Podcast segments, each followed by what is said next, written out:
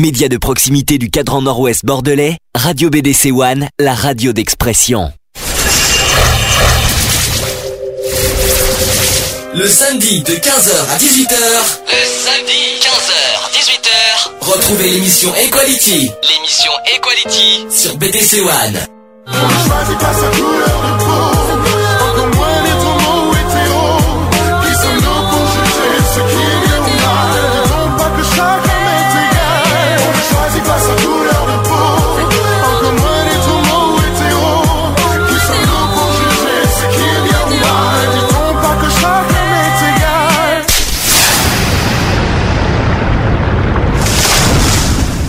Allez, bonjour à tous, 14h58 sur BDC One, vous êtes bien dans l'émission Equality, Equality numéro 20. Imaginez, c'est la 20e déjà, on est à la moitié de la saison. On est aujourd'hui au complet. Coucou Bonjour à tous. Alors, et, vas-y René. Bonjour à tous. Alors, Alex qui est, qui est euh, venu. Ben, euh, Exceptionnellement, normalement, j'aurais pas dû être là pour raison professionnelle, mais en fin de compte, j'ai réussi à m'arranger pour être là samedi, euh, le samedi après-midi. Alors, je suis Alors, je suis content de vous retrouver. voilà. Et René, le retour, eh quand même. Et René qui est de retour, dont la semaine dernière. Est présent aussi parce que ben, la semaine dernière, je ne pouvais pas être avec vous, malheureusement. Et si, je suis venu tardivement, hein, mais oui, mais à la fin. 8 heures. T'es arrivé à la fin de l'émission. Voilà, mais parce que j'ai pas mal de rendez-vous et d'activités qui font que ben, j'essaie d'être là euh, au moins possible. Et donc très content que Alex soit avec nous euh, pour cette émission parce que avec ses, son, ses horaires de, de stage et ses euh, préoccupations professionnelles font que ben, il n'est pas forcément avec nous. Mais bon, là c'est bien. Ah, on a réussi. On a réussi. C'est le principal. Mais moi j'aurais été là de toute façon, donc euh, je l'avais dit et j'y suis. Ok, et euh, alors, qu'est-ce que je voulais dire? Par contre, est-ce que vous trouvez que mon son il résonne? Ah oui, il y a une espèce d'écho qui fait je que. Je sais pas ce qui se passe, euh, mais euh, je sais pas ce qui se passe. Alors, est-ce que c'est le micro qui est comme ça? J'en sais rien. Ouais, ça va mieux là. Là, ça va mieux, mais je crois que ça résonne un peu quand même. Hein. C'est bizarre que ça résonne comme ça, c'est la première fois que ça résonne. On a un problème d'écho. Bon, bah, c'est pas grave, hein, on va faire avec. La semaine dernière, on a eu des soucis euh, carrément de, de stéréo. Aujourd'hui, c'est l'écho. Bon, pourquoi pas hein. La semaine prochaine, ça va être quoi on, va chanter, on va, on, va avoir euh, une aspect euh, environnante qui fait que. Ah non, on va, pas chanter. On, va, on, va, pas chanter parce qu'il il fait quand même beau et assez, assez bon. Il faut, profiter voilà. du beau temps. Il fait meilleur. Hein. il fait, ah, il fait meilleur. Il fait meilleur. Et ce que je trouve, c'est que malgré tout, on a quand même du frais. Euh, donc euh, le froid est pas le même que quand c'était moins 8. Bah, il y a une semaine, on était encore à moins 1, moins 3, tout ça. Et aujourd'hui, j'ai vu ce matin, il faisait 9, 11, 9, 11. Mais oui, on est à 9 là. Mais on a quand même. On est à 9. Mais moi, j'ai quand même froid. Et donc le froid n'est pas ressenti de la même manière. Parce qu'en plus, euh, moi j'ai des amis et des copines qui ont la grippe, qui ont des débuts de grippe et qui se soignent, euh, heureusement pour elles. Et euh, donc, ce, ce, changement d'attitude au niveau température fait, fait, ressortir cette maladie. Alors, ça ne change pas par rapport au sujet. Mon Dieu, ça fait bizarre. On dirait, on dirait, on dirait que ça fait bizarre le son. On, se croirait dans un auditorium. C'est affreux. Ah oui, Je sais pas ce qui se passe, mais ou, ou alors j'ai un pourtant, c'est peut-être un problème de réglage au niveau des boutons. On dirait, on dirait, euh, ouais, euh, Mayday, Mayday. Euh, c'est peut-être un problème bah, de micro. Le principal, c'est qu'on nous entend. Oui, c'est pas grave, on va faire ah, avec. On va commencer les débats. Par contre, toi, ton micro est nickel, par contre. Ah oui, ça c'est bien. Hein. T'as de la chance. Hein. c'est pas. Mais parce que. Ah, parce que moi, je l'ai mis de façon à ce que. Bizarre ça. Essaye de le replier un peu vers vers Non, non, je replie rien du tout. Non, je touche à rien. Bref, c'est pas grave. Alors ça. Voilà. Et comme ça, je pense que c'est beaucoup mieux. Et euh, pas trop près, euh, euh, René. Ça va être ça grésille. Hein, ah, parce que je, je, pense toujours à ma famille sucre d'orge, à ma sucette préférée, qui est le micro. Alors, ça change pas. Tu vois, on parlait du froid, mais ça change pas aujourd'hui du sujet qu'on va évoquer sur le mal logement.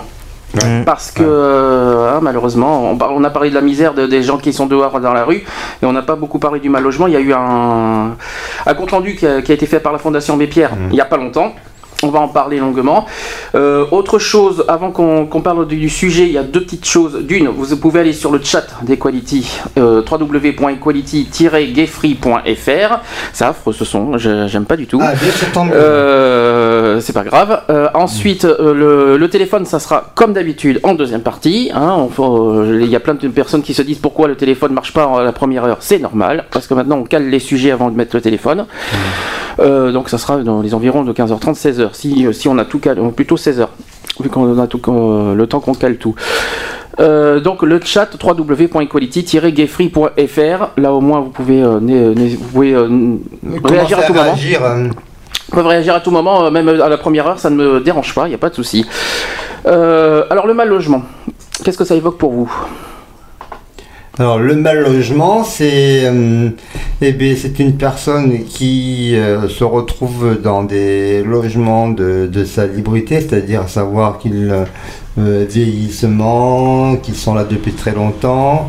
Il y a ce, côté euh, sanitaire. Et puis le mal logement, il y a aussi des personnes qui n'arrivent pas à trouver un logement. Voilà les deux aspects du mal logement. Oui, c'est des personnes qui travaillent et puis qui n'arrivent pas à se loger. Euh, il y a plein de conditions qui font que maintenant c'est de plus en plus dur d'accéder au logement. Oui, je vais faire. Hop là. Mon Dieu, qu'est-ce que j'achète Ah, regardez. Ah, j'ai trouvé. Oui, c'est les boutons, c'est les boutons dessus qui sont. Ça y est, j'ai trouvé. Tu as trouvé. Voilà. J'ai trouvé. Ah, voilà, voilà j'ai trouvé. La, manette qui en fait, en fait, c'est pas ça. C'est que voilà, ils ont touché, ils ont tout. Il y a des d'autres émissions, ils ont touché au, au bouton. Hmm. Voilà, ça c'est très énervant. Ah ben vous voyez. Non, mais Regardez comme ça marche. Voilà. ça marche beaucoup mieux. Ah. C'est pour un écho musical et pour un rendu euh, sonore euh, amplifié et qui euh, valorise le son. Non, parce que j'étais en train de regarder le, par rapport aux deux autres et en fait mon micro était bizarre. En fait, pas, vous voyez. Et je suis de retour. voilà. Pour revenir au sujet, le problème qui est, c'est qu'on est à 17% de SDF alors, le SDF. travaille. Je précise que SDF et mal logement, c'est deux choses différentes. Oui, mais qui travaille. Il ne faut pas confondre. Notre aspect. Faut, voilà, c'est deux choses différentes. Le, le, sans domicile fixe et mal logement, c'est mal logement, c'est ceux qui sont logés. Hein. qui travaillent, mais qui sont en recherche d'appartement, il y a 17%. Voilà. D'accord, et, et, l'autre aspect du mal logement que j'ai souligné, c'est celui que euh, on est dans des, ils sont dans des logements depuis très très très longtemps et qui ne sont pas réhabilités, rénovés mmh. et. Ouais, c'est l'abandon complet des propriétaires. Euh, après, c'est voilà. Ouais, c'est l'abandon complet des propriétaires. Une nouvelle façon, de, de, vivre son logement. Alors, je vais quand même parler de la définition. Oh, ça fait du bien de s'entendre bien. Mmh. Euh, le mal logement. Donc, est, euh, on va voir si ça reproche ce que vous avez dit. Est un néologisme francophone défectueux, adopté cependant par la Fondation Abbé Pierre pour le logement des défavorisés, pour définir la situation d'insalubrité ou de grande précarité d'une partie des usagers habitant dans au maximum combien d'après vous? Le maximum? Pour les mal logements je on parle en mètres carrés. En mètres carrés, de 10 mètres, 12, 15 mètres carrés. Non, 11 mètres carrés. Non, c'est 9. Ah, c'est 9 mètres carrés Putain, ça fait peu. C'est la taille d'une prison. Mmh. C'est ça. Une cellule, c'est 9 mètres carrés. Habité, j'ai habité comme j'en parlerai après, c'est un truc personnel. Habité dans, pendant 5 ans dans un truc comme dans, ce genre-là. Hein. J'étais dans un 10 mètres carrés, moi. Oui, oui, mais j'étais mal logé hein, pendant 5 ans. Une chambre de bonne. Ouais, merci. Mmh. Alors, ou aspirant au logement, euh, habitant à plusieurs ou dans des chambres de foyer. Voilà. Cette construction verbale a été dans un premier temps employée par certaines, certaines associations militantes avant d'être reprise progressivement par quelques médias dans les années 2000. Alors, qu'est-ce que vous mmh. en pensez? ben, le problème qui est, c'est que les propriétaires, euh, c'est d'un certain sens, c'est la faute des propriétaires. Mais bon, ils ont aussi. Euh, non, c'est pas toujours euh, non, mais, des propriétaires. Bah, euh, excuse-moi, quand tu as des propriétaires qui refusent une colocation, excuse-moi du peu. Hein. D'accord. Après, il faut aussi voir aussi les conditions dans quel état sont, sont tenus les appartements. Parce oui, aussi. Il y a des droits et des devoirs entre locataires et propriétaires. Oui, c'est sûr aussi. Le propriétaire confie un bien pour euh, être, euh, pour être bien logé et le locataire a la responsabilité du bien qui lui est confié. Donc si euh, c'est mal entretenu, si il y a du laisser aller de par diverses situations de sociétales, parce que c'est la société qui nous, qui nous chavire et qui nous empoisonne l'existence, et donc à ce côté-là, le propriétaire réfléchit à deux fois. Je vais confier un bien à une, une personne de confiance, hein, d'après mmh. son choix, et cette personne de confiance lui fait défaut. Et quand vous faites défaut, ça fait réfléchir donc ce propriétaire qui dit mince, moi j'ai œuvré pour avoir un bien propre, possible et présentable pour qu'il soit disloqué et mm. désabusé par un colocataire ou un locataire qui euh, prend, euh, prend, prend les rênes euh, et la confiance de ce logement. Alors, j'ai des chiffres, on va parler de, des chiffres 2012 après, mais on va faire une comparaison d'il y a quand même il y a 10 ans, j'ai des chiffres de 2002. Par exemple, donc la France comptait également 3,5 millions de mal logés en 2002. 3,5 millions. Oui, c'est pas mal. Alors, répartis comme ceci. il y a bien les sans domicile fixe, 86 500. Euh, en hébergement d'urgence, 85 000. Habitat de fortune, 24 000. Chambre d'hôtel, 31 000. Logement dans un tiers, 158 000. Locataire sous locataire d'un meublé, 548 000. Euh, locataire en situation d'impayé de loyer 846 000, logement dépourvu du confort de base 1 63 000, surpeuplement accentué 1 37 000, soit un total hors double compte de 3 570 000. Mais là on part de 2002, après on va faire une mmh. comparaison avec 2012, vous allez voir ça, ça peut être mieux. C'est pire. 2002. C'est déjà. Euh, c'est déjà pas mal, mais euh, là je pense que ça dans en 2012, je pense que c'est beaucoup, c'est pire. Qu'est-ce que tu en penses Est-ce que c'est déjà, déjà rien qu'en 2002, est-ce que vous, avez trouvé ça euh, C'est énorme, c'est énorme. Mais en 2002, c'était un état des lieux parce que ça faisait un moment qu'aucune enquête était euh, relative vers euh, l'état des lieux, des, donc sur les logements et sur leur sur leur occupation.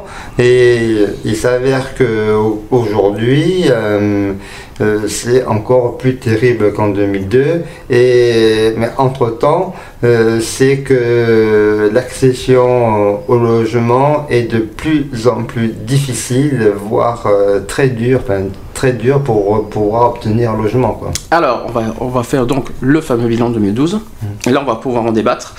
Donc, il y a on vous avez entendu pour 2002, hein. 2012, 3,6 mmh. millions de personnes, donc il y a 100 000 de plus il y a 10 ans. C'est pas beaucoup, hein, en disant 100 000, hein, c'est pas, pas non plus 100 000 100 000. Oui, il y avait 3,5. Oui, parce que ah, j'ai compris 3,1 en 2002. 3,5. Ah, 3,5, on est à 100 000 de plus quand même. Hein. 100 000 de plus, oui, mais en 10 ans. Oui, mais il y a des, des efforts qui ouais, sont mais en 10 ans. en, 10 ans, 100 000. Euh, mais c'est beaucoup. Euh, mais ce qui est ralent, c'est qu'on voit beaucoup euh, de construction qui est partout. partout on passe, les moindres terrains sont saisis par l'immobilier. On mhm. voit fleurir, pousser des résidences d'accession dites sociales. Je suis tout à fait d'accord sur ce principe-là. Mais le problème, c'est que c'est pas vrai. C'est pas vrai parce que pas avoir accès quand même.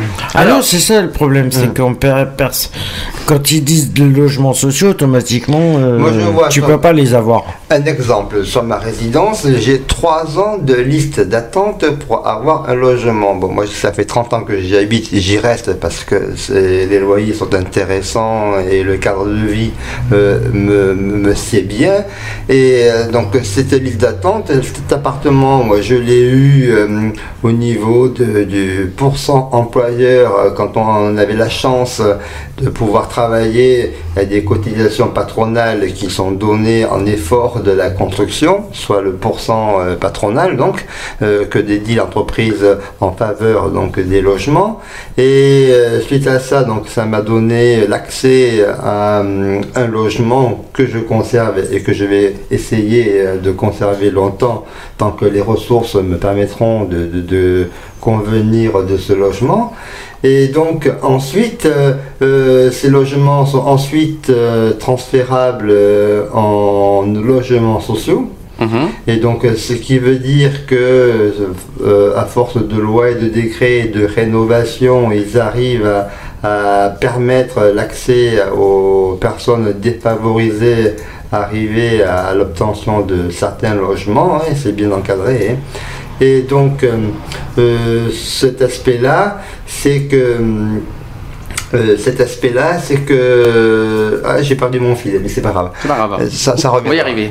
Ça, reviendra. Euh, j'étais, j'avais mon idée qui était bien précise sur cette condition d'accession sociale sur le logement, font que après, ils ont été confrontés à un surloyer parce que les personnes qui avaient ces, ces logements étaient donc la plupart salariés, salariés, puisque c'était par le son employeur qu'on avait ce, logement. Hein.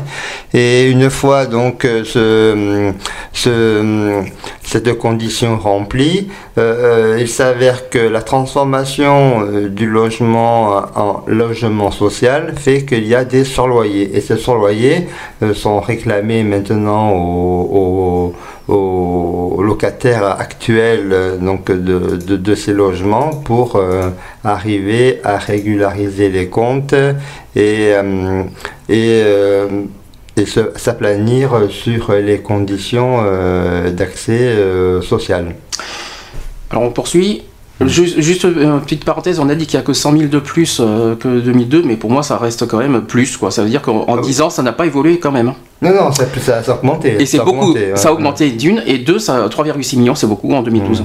Il mmh. mmh. faut, être, euh, faut être très clair, euh, c'est beaucoup. On va faire l'état des lieux quand même exact. Donc euh, il y a le chiffre exact, c'est 3 651 079 personnes sont non ou mal logées. 685 mmh. 116 personnes sont privées de logement personnel. Euh, et 2 778 000, personnes vivent dans des conditions de logement très difficiles, privation de confort et surpeuplement, surpeuplement accentué. C'est beaucoup. Hein.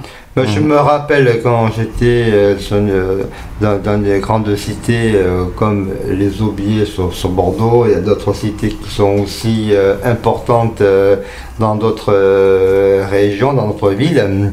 Et donc euh, j'avais euh, en face du logement où j'ai habité pendant 9 ans des, des, Chinois. Mais bon, c'est pas pour des populations diverses et variées qui y vivaient à 15, à 15 personnes dans un studio. Donc c'était pour expliquer ce mal logement, cette concentration de personnes qui, pour avoir accès à un bout de... À 15 dans un studio, mais tu tiens pas c'est impossible. Voilà, et donc ils vivaient là C'est impossible. Et c'était nos voisins d'en face. Euh, et donc j'ai trouvé ça euh, vraiment, euh, vraiment déplacé. Alors j'ai un autre chiffre aussi qui, qui paraît un peu dur à entendre. Rappelez-vous en 2002 combien d'SDF J'avais dit 85 000 je crois. 2012 133 000. on, a on a doublé le... On a pratiquement doublé le... Ouais, ça aussi c'est un chiffre qui parle. Mais Après, c'est la question, être SDF aujourd'hui, euh, c'est dû à quoi? C'est dû. Euh, alors, est-ce que c'est financier? Il y a plusieurs types de. il, y a plusieurs, il y a plusieurs cas. Il y en a certains. plusieurs sociologies. Bah, est-ce que c'est euh, pour le logement? Bah, Parce qu'il y, a des séparations de couple, parce qu'il y en a certains qui ne peuvent pas payer le loyer parce que c'est tellement que ça augmente. Qu'est-ce qu'il peut y avoir la crise? Qu'est-ce qu'il peut y avoir d'autre? ah, Les licenciements, les licenciements. Euh, il peut y avoir tellement de, choses qui, euh, qui peut. Rupture familiale. rupture familiale. Moi, ce qui m'interpelle, c'est le suivi à partir d'un hébergement d'urgence vers un, logement adapté aux situations de personnes qui sont en SDF. Hum. Et euh, est-ce qu'une personne SDF, euh, il faut arriver à une, une socialisation? Ouh, répète encore, essaye encore. Sociabilisation. Allez, essaye encore, C'est bien, de la personne qui, qui, puisse euh, assumer et vivre dans un logement décent. Voilà, c'est cette partie-là qui m'interpelle après de la sortie mais bon, d'urgence. Quoi. Euh, au-delà de, ça, il faut que la personne euh, SDF automatiquement prouve comme quoi qu'elle veut s'en sortir automatiquement. Parce que là, j'ai. Euh, mais là, on parle de logement, on cherche pas. non, mais là, justement, j'ai. J'ai quelqu'un qui travaille actuellement, bah, JP, mmh. JP qui travaille euh, mais bon, euh, ça, ça, c'est du travail, mais euh, au black. Mais ça, c'est c'est pas là. C'est une façon de C'est pas déclaré, il, bosse et il est en, en hébergement d'urgence actuellement. Et là, il est en train de tout faire pour essayer de, de s'en sortir. De, de trouver, parce que au mois de juin, normalement, à partir du mois de juin, normalement, il devrait être sous contrat pour le, pour le bar. et comme plongeur. Il devrait être engagé pour trois mois comme plongeur. Et ça lui permettrait de pouvoir de pouvoir au moins lancer mais ça, ça risque le logement. Ça risque d'être très dur. Hmm. Ça risque d'être très dur. Alors, est-ce que j'ai d'autres chiffres qui peuvent parler? Alors, les personnes hébergées, il y a 411 000 en France quand même, de personnes hébergées, mhm. chez un tiers. Euh, qui euh, alors, une personne vivant dans des conditions de logement très difficiles, donc pas de confort, il y a quand même 2 123 000. Oui, mais c'est énorme. C'est les logements désuets, ils font beaucoup d'efforts mmh. hein, en rénovation. Moi, je vois depuis, depuis 5-6 ans, là, ça n'arrête pas d'essayer de, mettre tout aux normes, de bien clarifier les différentes, euh, euh, les différentes euh, constructions et réglementations au niveau des normes logements. Mmh. Et c'est en bonne voie, quoi. Ouais. Mais bon, après. Euh, non, mais après, le problème, c'est de tout ce qui est accession, arriver à bien vivre. Ouais, mais il y a beaucoup plus de demandes que de, ah de logements acquis. Et c'est ça le problème. On en est conscient. Hein, et, donc, euh, et ça fait plus de 20 ans que ça dure. Hein. Et ça durera encore. Hein. Alors il y a, d'autres choses à, dire parce que ça c'est pas c'est pas triste à entendre aussi. Donc ils disent cependant 354 000 logements, soit 1,3% du parc immobilier en 2006 contre 15% en 1984, manquent encore de confort sanitaire, mmh. c'est-à-dire absence d'eau courante, d'installation sanitaire, les WC intérieurs il y a 1,3 million de personnes qui vivent encore dans des logements qualifiés de mauvaise qualité, c'est-à-dire électricité déficiente et humidité. Mmh. Donc nous, nous, on y est d'ailleurs. Donc on en fait partie. On en fait partie. Parce que c'est un ancien logement. Voilà. Et, parce que le propriétaire, il veut rien faire. Voilà. Euh, situant la France, alors écoutez ça, au 18e rang européen sur 24. Ça, ça fait mal. Ah oui, quand même, on est 18e, rang. Oui, 18e. Oui, parce qu'il y a encore du chemin à faire. Il y a du travail. Hein. Il y a du travail. Donc, selon les estimations euh, ministérielles, les risques sanitaires liés à l'habitat indigne concernent environ 611 000. Euh, ouais, ça fait, ça fait très, très bizarre. 611 111 logements, ça fait très précis, hein, dans lesquels vivent un peu plus d'un million de personnes. Les ménages pauvres et modestes, il y a les ouvriers, les chômeurs, les jeunes de moins de 25 ans, ou encore les familles monoparentales, mmh. sont surreprésentés dans ces logements. Logique. Hein. Euh, d'après euh, l'INSEE aussi, dans le cadre de, la mise en œuvre du droit au logement opposable, le DALO, on en a parlé, on, en a parlé euh, en octobre. Dans, dans, la mission contre la misère. Il y a 520 000 à 530 000 ménages qui seraient éligibles aux critères de la loi DALO. C'est beaucoup, c'est pas mal. 530 000 Ouais. Oui, ah oui, quand même. et dont, nous, on, et dont nous, on est éligible. Tu te rappelles ce que c'est que le droit au logement opposable? On en a parlé en octobre. C'est un dossier que tu fais à la mairie, au cas, où c'est pour, pour, pour, que, pour un, que, ce soit mal logement ou euh, aussi dû à ton handicap, dû à un truc. tu, tu, remplis un dossier, tu deviens prioritaire aux yeux de, bah, de la mairie pour, pour, pour, euh, l'acquisition euh, d'un prochain logement. Mais c'est mhm. un vrai parcours du combattant, moi je dis, pour constituer un dossier de logement. Et, et après, c'est qualifié par rapport à tes revenus, par rapport rapport à ta situation euh, donnée euh, de l'instant T. Et euh, donc, il faut arriver à une période propice qui puisse te permettre d'accéder à, ce. Mmh. Moi, je vois, j'ai tous les mal du monde pour avoir. j'ai un studio pour mhm. essayer d'avoir une chambre. Une personne seule, euh, on leur euh, accorde la possibilité euh, en un petit T1, logement d'avoir un T2, avoir une chambre. Parce que bon, c'est bien de, séparer la cuisine, salle à manger, de chambre quand mhm. tu veux recevoir, avoir des amis. Mais le minimum accordé à une personne, ça va jusqu'au T2, c'est-à-dire savoir pour une personne. Hein. Après en couple, on peut mhm. aller au-delà et à partir du T2.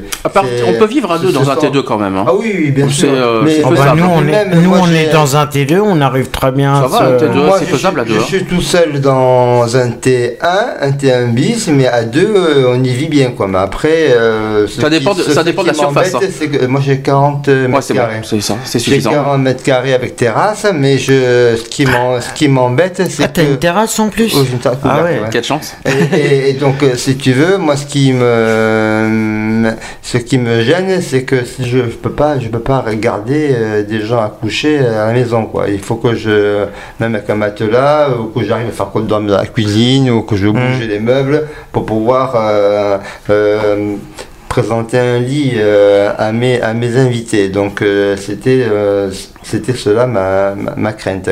C'est pour ça qu'avec une chambre, une pièce en plus, un T2, donc, permettrait de pouvoir mieux, mieux, mieux organiser ses amis et, sa vie dans un logement. Et nous, c'est combien de mètres carrés qu'on a 30. 35. 30, 30, 30, pas plus. Mais c'est déjà pas mal. Moi, pour, pour un T2, c'est bizarre. Hein. Pour Bordeaux Centre, c'est déjà bien après, aussi. Hein. Après, tout dépend aussi de la, conception de l'appartement. Moi, je sais qu'il est très vivable, très. Euh, moi, ce qui est plus dur, c'est le troisième étage. Mais bon, c'est une autre histoire. moi, je suis quatrième avec ascenseur. Donc, euh, c'est autre chose. Voilà, après, mais moi, je suis depuis 30 ans. Hein. Mais juste pour parler vite fait du DALO, qui n'existe pas depuis très longtemps non plus, ça fait depuis 2007-2008, euh, je crois que c'est mis en place, si je me trompe pas. Si je me trompe. Non, non, non non, non, non, non, non, non, oui, s'il te plaît, oui, pas 2010, non. Ça, fin 2008. non, non c'est clair. Ça a été mis fin 2010. Ce que je veux dire, c'est que normalement, quand tu fais un... Merci la moto, c'est très agréable. Euh, euh, c'est bien la moto. Euh, qu'est-ce que je veux dire Le Dalo, c'est bien de, faire des, de, dire qu'on fait des dossiers d'allo qu'on est prioritaire. Or, je suis pas convaincu à 100% qu'on est vraiment prioritaire, qu'il faut quand même avoir des attentes des fois euh, de quelques mois. Ben, La preuve, moi j'ai un exemple à te donner. Hein. Tu parles par, euh, par rapport au Dalo. Ben, Dominique, elle vient d'avoir encore un nouvel appartement du Dalo. Et donc, oui, mais euh, c'est le troisième au moins d'un an. Il y a un détail, c'est qu'elle a une fille handicapée. Donc elle a, elle, a, plus, elle a, plusieurs priorités, tandis que nous, on aurait, non, mais... je ne serais pas énormément prioritaire. Je suis pas dans un fauteuil non, Mais quand même, non mais quand même, c'est le troisième en moins de, en moins de six mois. Hein. Oui, mais, bon, mais après, c'est les, les, dossiers euh, suivent des faits. Donc, euh, quand ils sont bien, bien, conçus, bien conçus, bien accompagnés et bien considérés, euh, il n'y a pas de raison qu'on n'arrive pas à, se débloquer un, logement adapté. Mhm.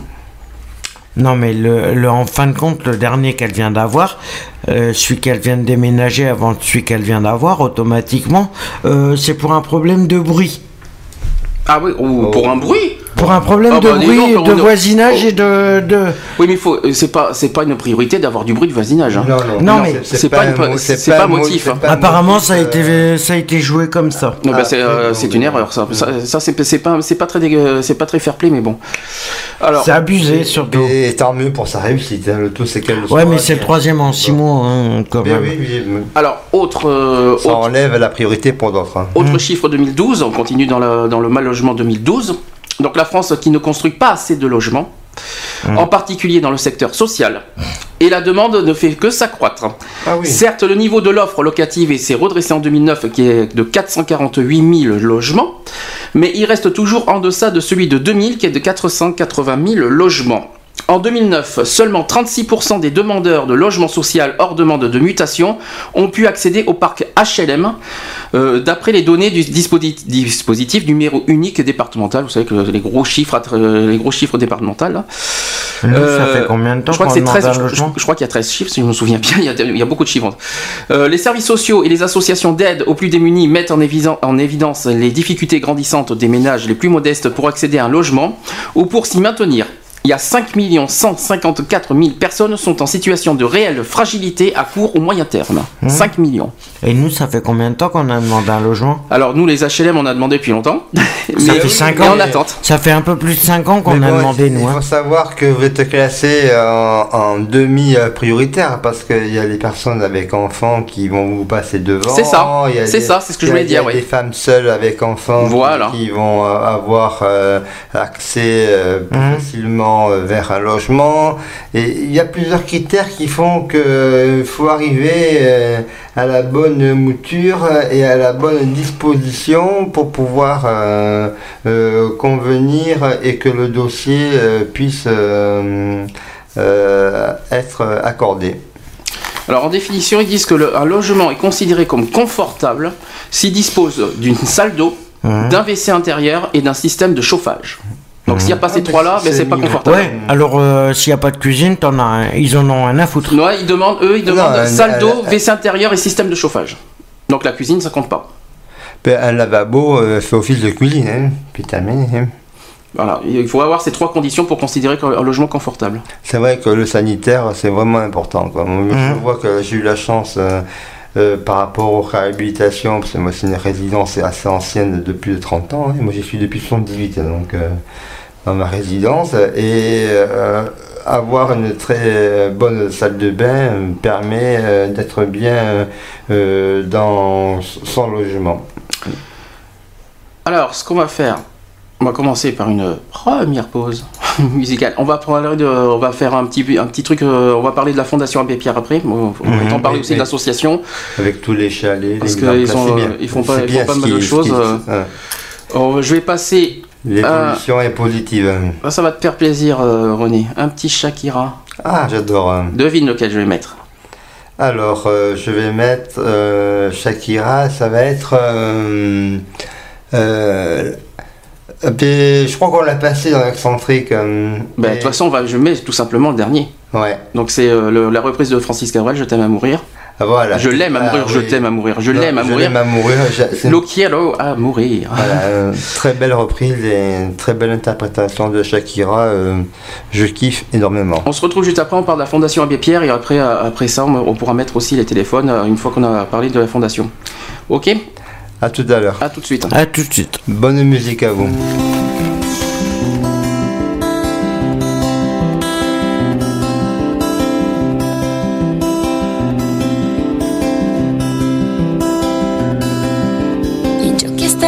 Solo fui un holgazán. Yo soy el guardián de sus sueños de amor, la quiero morir.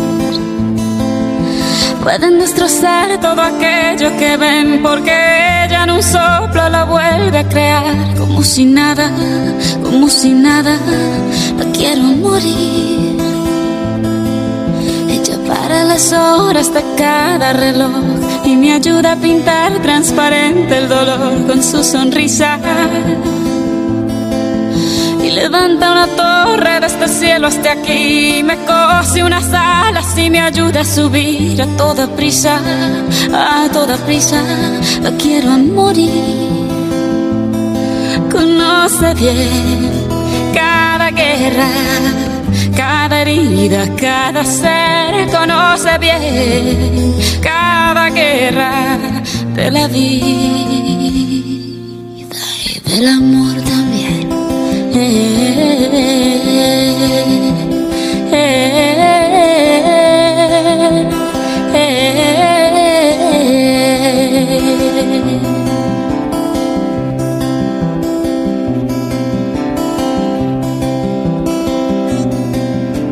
je n'étais rien et voilà qu'aujourd'hui je suis le gardien du sommet de ces nuits, je l'aime à mourir pouvez détruire tout ce qu'il vous plaira.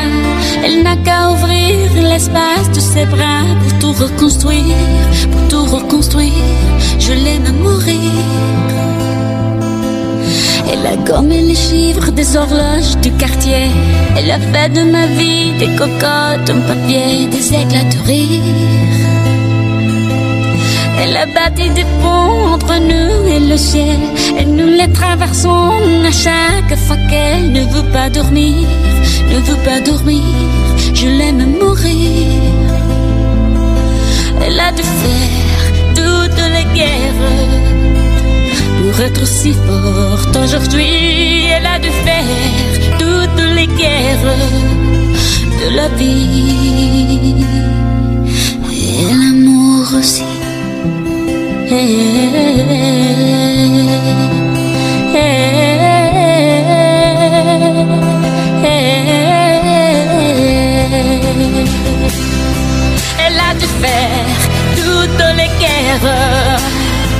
Pour être si forte aujourd'hui. Elle a dû faire toutes les guerres de la vie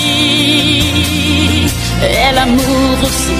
Elle a dû faire toutes les guerres pour être si fort qu'aujourd'hui elle a dû faire toutes les guerres de la vie et l'amour.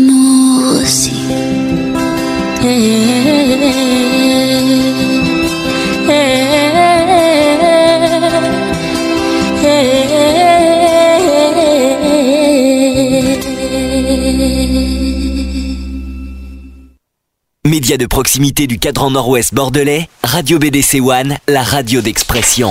15h35 sur BDC One, donc ça en fait du bruit à côté. Alors 15h35, on va continuer le sujet du mal logement. On va, on va parler évidemment de l'association parce que tellement que je respecte cette association, la Fondation Abbé Pierre.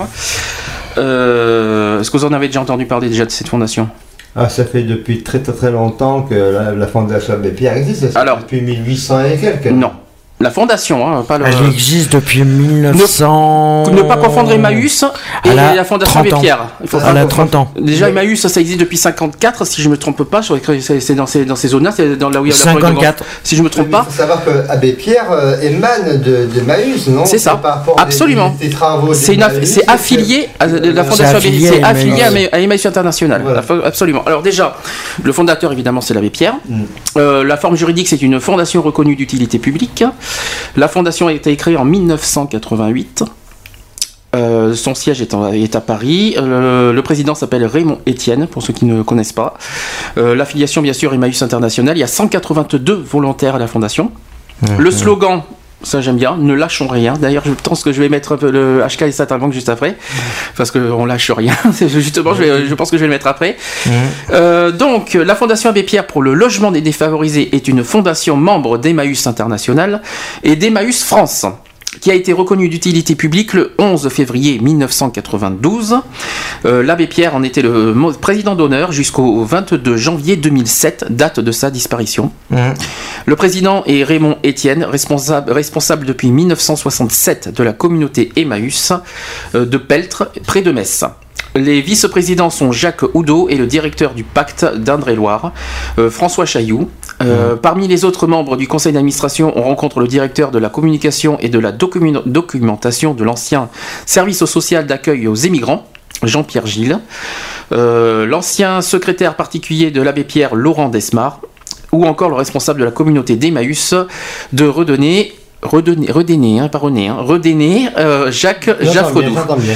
Alors, des représentants des ministres chargés du logement et de l'intérieur siègent également au CA de la Fondation. Oui, ils ont regroupé toute la partie euh, politique pour les aider euh, dans les différentes institutions et différentes avancées en matière de, structure et de, et de conception de leur communauté.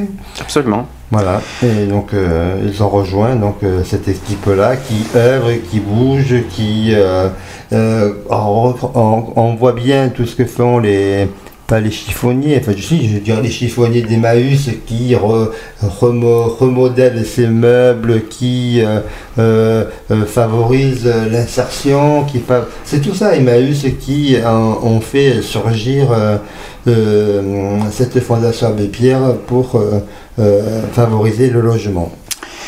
Alors on continue. pour la Fondation Abbé Pierre, avoir un toit est un besoin vital, au même titre que la nourriture, la santé et l'emploi. Évidemment, nous aussi c'est pareil. Euh, nous, c'est ce qu'on ce dit tout le temps. D'ailleurs, avec notre association, on insiste là-dessus d'ailleurs aussi, que les trois, les trois bases fondamentales, logement, emploi, santé. Ah, hmm. ça, c'est clair, net et précis. Hein. Euh, ça, on ah, mais c'est clair, de toute façon, on n'a pas le choix. Les trois, vont ensemble. Hein. La condition, et euh, si on n'a pas la condition pour pouvoir euh, travailler et puis ne pas avoir de revenus pour avoir un toit, c'est. c'est un casse-gueule. Voilà on se retrouve à SDF. Alors, elle s'est donc fixée pour objectif d'agir pour que les plus défavorisés trouvent à se loger dignement et durablement, quel que soit le montant de leurs ressources et leur, et leur situation sociale. Alors ça, par contre, c'est peut-être quelque chose qu'on apprend, parce que quel que soit le, le, ressources, mmh. Ça veut dire que même si quelqu'un a 1000 euros, eh il, lui faut un toit. C'est ça que ça veut dire. Ah, mais, automatiquement, c'est qu'ils font aucune discrimination là-dessus. Ça veut dire qu'une personne qui a le RSA ou qui touche un peu moins ou qui touche un peu plus, selon ses la première chose qui vise, c'est être logé. Point. Voilà, quel que soit le revenu. Voilà. de toute façon. Alors les équipes, ils sont 100 salariés et plus de 200 bénévoles. Mm. C'est pas mal, hein. Euh, la toute la France. 200 bénévoles pour toute la France, euh, il y a du boulot. Hein. La fondation qui gère également un espace solidarité habitat qu'on a connu avec ATD mmh. euh, des boutiques solidarité, près d'une trentaine dans tout le pays des pensions de famille, près de 40 sont aidées ou financées par la Fondation, et une résidence sociale.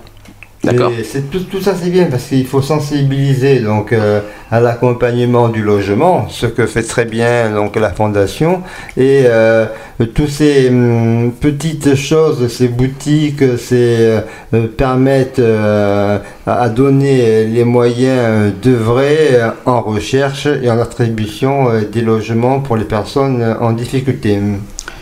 Euh, ensuite, euh, le rapport note que près d'un million de personnes sont hébergées en France euh, chez des tiers, donc on l'a dit tout à l'heure, dont au moins 150 000 dans des conditions très difficiles.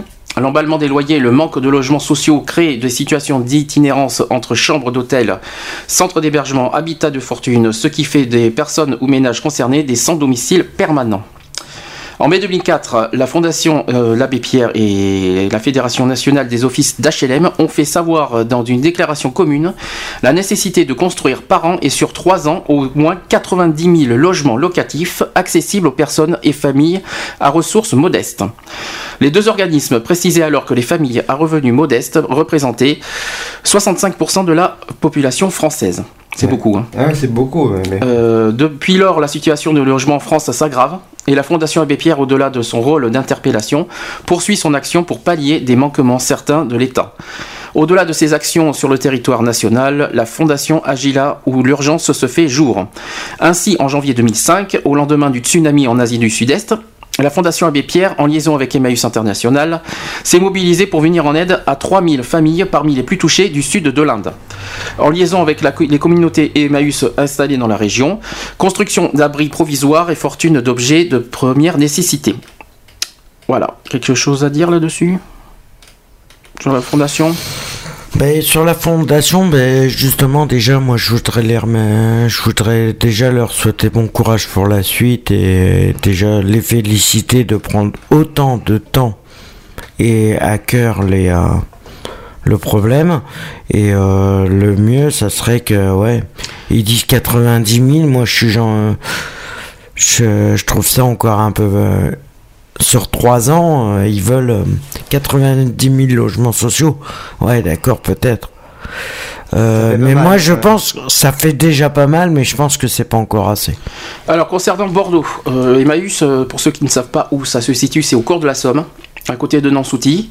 256 euh, cours de la Somme. C'est un atelier là-bas parce que moi, alors justement, à hein. euh, le village est à part Empire où il construit les meubles. C'est ça. Ils, vendent des meubles aussi, ça je, je, conseille parce que à très faible prix pour pouvoir euh, donner d'une part euh, permettre l'insertion des, des, participants, euh, des bénéficiaires. Des compagnons d'Emmaüs. Des, compagnons d'Emmaüs, C'est ça. C'est les compagnons d'Emmaüs. Et donc, euh, mais ces ressources-là, quand ils il, réhabilitent un vieux meuble, ils réparent une chaise, une table, qui vont, qui machine à laver, toutes ces matières-là vont, vont, aider ensuite pour des, des familles modestes à pouvoir s'équiper. Hein, parce que mhm. là aussi, en besoin de logement, c'est bien d'avoir un appartement vide, mais il faut mettre des choses dedans. Hein. si je peux me permettre une petite, euh, une petite parenthèse, euh, donc c'est Emmaüs, hein, c'est pas la Fondation Abbé Pierre, mais Emmaüs euh, quand même. travailler ensemble. À Bordeaux, c'est Emmaüs Insertion Bordeaux, hein. mmh. ça s'appelle comme ça. donc c'est au cours de la Somme. Juste une précision, et juste à côté d'Emmaüs, il y a justement le, un coin où on peut acheter des meubles. Alors les gens qui jettent les meubles, ne jetez pas les meubles dans la rue, à la limite donnez à, à, Emmaüs, qui vont vous les réparer et en faire profiter euh, des familles modestes. C'est ça, c'est mm. surtout ça qu'il faut dire. En plus, c'est pas cher hein, les, mm. meubles. Non, euh, c'est pas si cher que ça. Pour 10, pour 10 euros, 10, 10 voire 15 euros, t'as une armoire, euh, une armoire comme si pour. Moi, j'ai acheté une, énorme armoire à 40 euros. Ah bah oui, à 40 euros, on s'est pris un dressing. La livraison, un dressing. La livraison 10 euros. 10 euros la, la, 10 euros de plus à mettre en livraison. Donc, vous l'emmener. Euh, oui, ils peuvent l'emmener parce que euh, bon après, euh, le problème c'est le petit problème c'est qu'ils voient pas non plus, ils, regardent pas les revenus des gens quand on achète. Mhm. Ça c'est le petit truc que je ah reproche, mais c'est-à-dire que même des gens qui ont 1000 euros, ils peuvent acheter. Le destinataire du produit, s'il est bien fondé, quoi. Voilà. C'est la seule chose que je reproche un petit peu parce que c'est tout le monde peut en profiter. Et voilà. Et après, il faut limiter les abus, quoi. C'est ça, c'est ça qui me fait peur. C'est un petit peu ça que je reproche, qui me fait un peu peur. justement. C'est une facilité et. Et donc euh, ça, voilà, ça peut, euh, ça peut, ça peut ne pas aller euh, là où ça devrait aboutir. Voilà, donc une petite euh, quelque chose à dire. Euh, vous pouvez parler des Maüs aussi si vous voulez. Oui, c'est pas un problème. Hein. Après, mais je sais pas si tu as là, il y a de, nouvelles perspectives qui se font. L'histoire des bungalows qui se met en place en hébergement temporaire que la fondation Abbé Pierre et je associé, associé à, Emmaüs. C'est Emmaüs qui tout, en place. Tous les, les, hébergements avec ces, ces personnes, justement, c'est pour la, les, accompagner les personnes sans les hébergements d'urgence et tout. Je sais d'ailleurs, ils sont ouverts, euh, ils ont ouvert au mois de décembre. Voilà, et donc ces, ces villages d'Emmaüs qui se mettent en place, c'est une très bonne initiative euh, sous contrôle de la Fondation Abbé Pierre euh, pour euh, justement parvenir aux soucis euh, de logement euh, de, des fameux SDF sans abri et arriver à réinsérer, à retrouver un toit, des devoirs et une vie sociale, un bon, un, un, pied, un, retrouver un pied dans la vie. C'est l'objet de, de, de, ces villages de de, retrouver sa place dans la société euh, qu'on a perdu euh, et, euh, par rapport à la descente aux enfers que mmh, j'appelle mmh, mmh. quand, quand tu as tout perdu. Ah mais de toute façon automatiquement quand tu quand quand tu perds tout automatiquement c'est une descente aux enfers. Et si t'as pas si t'as pas le courage d'être de remettre un pied. de remettre un pied mais d'être entouré par des personnes qui, qui sont là pour si t'es pas entouré automatiquement tu tu pètes un plomb. Ah mais vite fait. Mais tu te laisses aller. Et euh, ce que je voulais te dire par rapport, tu parlais des, euh, des bungalows, des trucs comme ça. Hmm. Il faut savoir que les bungalows sont prêtés. C'est des trucs qui sont prêtés, qui font partie de l'hôpital. Hmm. Les bâtiments sont, font partie de l'hôpital. Ils sont prêtés à la mairie qui, eux, les remet à disposition pour les sans domicile fixe. Mais oui, parce qu'il faut qu'il y ait un entretien, qu'il y ait un suivi. Il faut aussi que les, les sans domicile fixe qui ont la chance de pouvoir avoir ce, type de, de, bungalow, de ce logement, euh, qui les entretiennent aussi. Et ce qu'il faut savoir... faut pas qu'ils les laissent à l'abandon, parce qu'on retrouve, il ne faut pas non plus que ce soit devienne un dépotoir, un dépositoire, quelque chose qui soit, mm. qui, euh, quelque chose de neuf devienne salubre. Donc, le, le, respect euh, du logement confié doit être conscient et bien présent au sein des différents euh, personnes des bénéficiaires. Hein. Des, personnes bénéficiaires. Et ce qu'il faut savoir, c'est que il y en a pas mal de, de, systèmes comme ça, de bungalows comme ça, hmm. qui sont prêtés par les hôpitaux. Non, mais c'est bien. Qui sont prêtés, euh, qui se mettent en place en France. Je sais qu'il y en a un deuxième. Il y a un deuxième site comme ça qui vient de s'ouvrir sur euh, Reims pas cité, oui. Voilà. Sur Reims, et il y en a d'autres qui s'ouvrent un peu partout. Mais euh, ça permet comme euh, de, sortir un peu de, ces foyers. Comme non, mais oui, c'est clair. Comme euh, les foyers où les gens se sentent agressés, les la halle de nuit, voilà, agressés et tout. Ah, mais puis, ça permet de mettre un pied à l'étrier et un retour vers, vers le logement à soi. C'est pour ça les CHRS existent aussi, les trucs comme ça. Alors les amis, l'heure tourne, il faut, on, va, on va refaire une pause, on va faire le petit hommage à la Fondation Abbé Pierre avec leur slogan Ne mm. lâchons rien, ben, ça tombe bien, ça va être, euh, j'aime bien cette chanson, ça va être la troisième fois qu'on la passe parce que... Moi aussi j'aime bien, faut dire que, faut dire que elle est bien construite. Il hein. faut dire que les mm. paroles hein, là-dedans euh, ah, mais dire. Elle dit ce qu'elle veut dire, hein, euh, on lâche rien, de toute façon. Qu'on soit une association, qu'on soit un particulier ou qu'on soit un privé, automatiquement si on a l'ambition, l'ambition, si on a le la tête sur les épaules, automatiquement, on arrivera toujours à faire en sorte d'y arriver. Alors, avant qu'on mette la chanson rapidement, vous avez toujours le chat d'Equality qui est toujours ouvert. Vous pouvez toujours réagir. Hein, euh, www.equality-gayfree.fr. Vous avez le chat direct. Euh, voilà. Le téléphone, on va le mettre en marche. 05 56 Allez-y, allez-y, allez-y. 95. Et toi? Non, non, j'ai pas en tête, allez-y. 71. 26. Alors on le répète, 05 56 95 71 26. On va mettre le téléphone en marche. Pendant ce temps, on va mettre la pause de HK et Saint-Imboc. Et on se retrouve juste après. N'hésitez pas, réagissez. Voilà. Voilà. Absolument. On vous attend. À toutes. À toutes.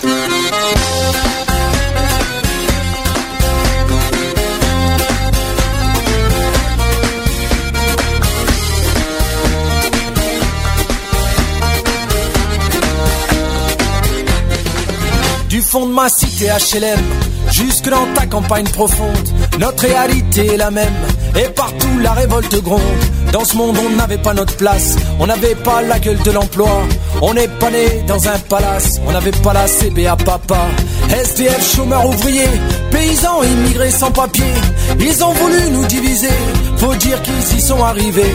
Tant que c'était chacun pour sa gueule, leur système pouvait prospérer, mais fallait bien qu'un jour on se réveille et que les têtes se remettent à tomber. On lâche rien, on lâche rien, on lâche rien, on lâche rien, on lâche rien, on lâche rien, on lâche rien, on lâche rien. Ils nous parlaient d'égalité, et comme des cons on les a crus. Démocratie, fais-moi marrer. Si c'était le cas, on l'aurait su.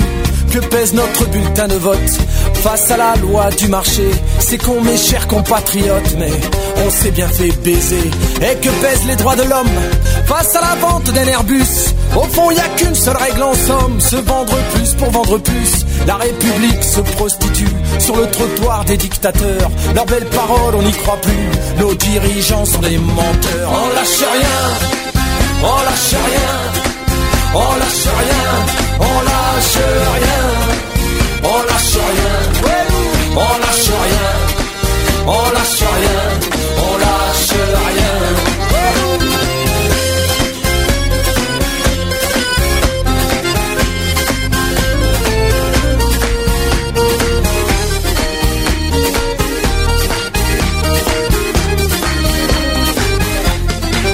C'est tellement con, tellement banal de parler de paix, de fraternité. Quand des SDF crèvent sur la dalle et qu'on mène la chasse sans papier, qu'on jette des miettes aux prolétaires, juste histoire de les calmer. Qui s'en prennent pas aux patrons millionnaires, trop précieux pour notre société. C'est fou comme ils sont protégés, tous nos riches et nos puissants. Y a pas à dire, ça peut aider d'être l'ami du président. Chers camarades, chers électeurs, chers citoyens, consommateurs, le réveil a sonné, il est l'heure de remettre à zéro les compteurs. Tant qu'il y a de la lutte, il y a de l'espoir. Tant qu'il y a de la vie, il y a du combat. Tant qu'on se bat, c'est qu'on est debout. Tant qu'on est debout, on lâchera pas. La rage de vaincre coule dans nos veines. Maintenant, tu sais pourquoi on se bat. Notre idéal, bien plus qu'un rêve. Un autre monde, on n'a pas le choix. On lâche rien. On lâche rien. On lâche rien. On lâche rien. On lâche rien. On lâche rien. On lâche rien.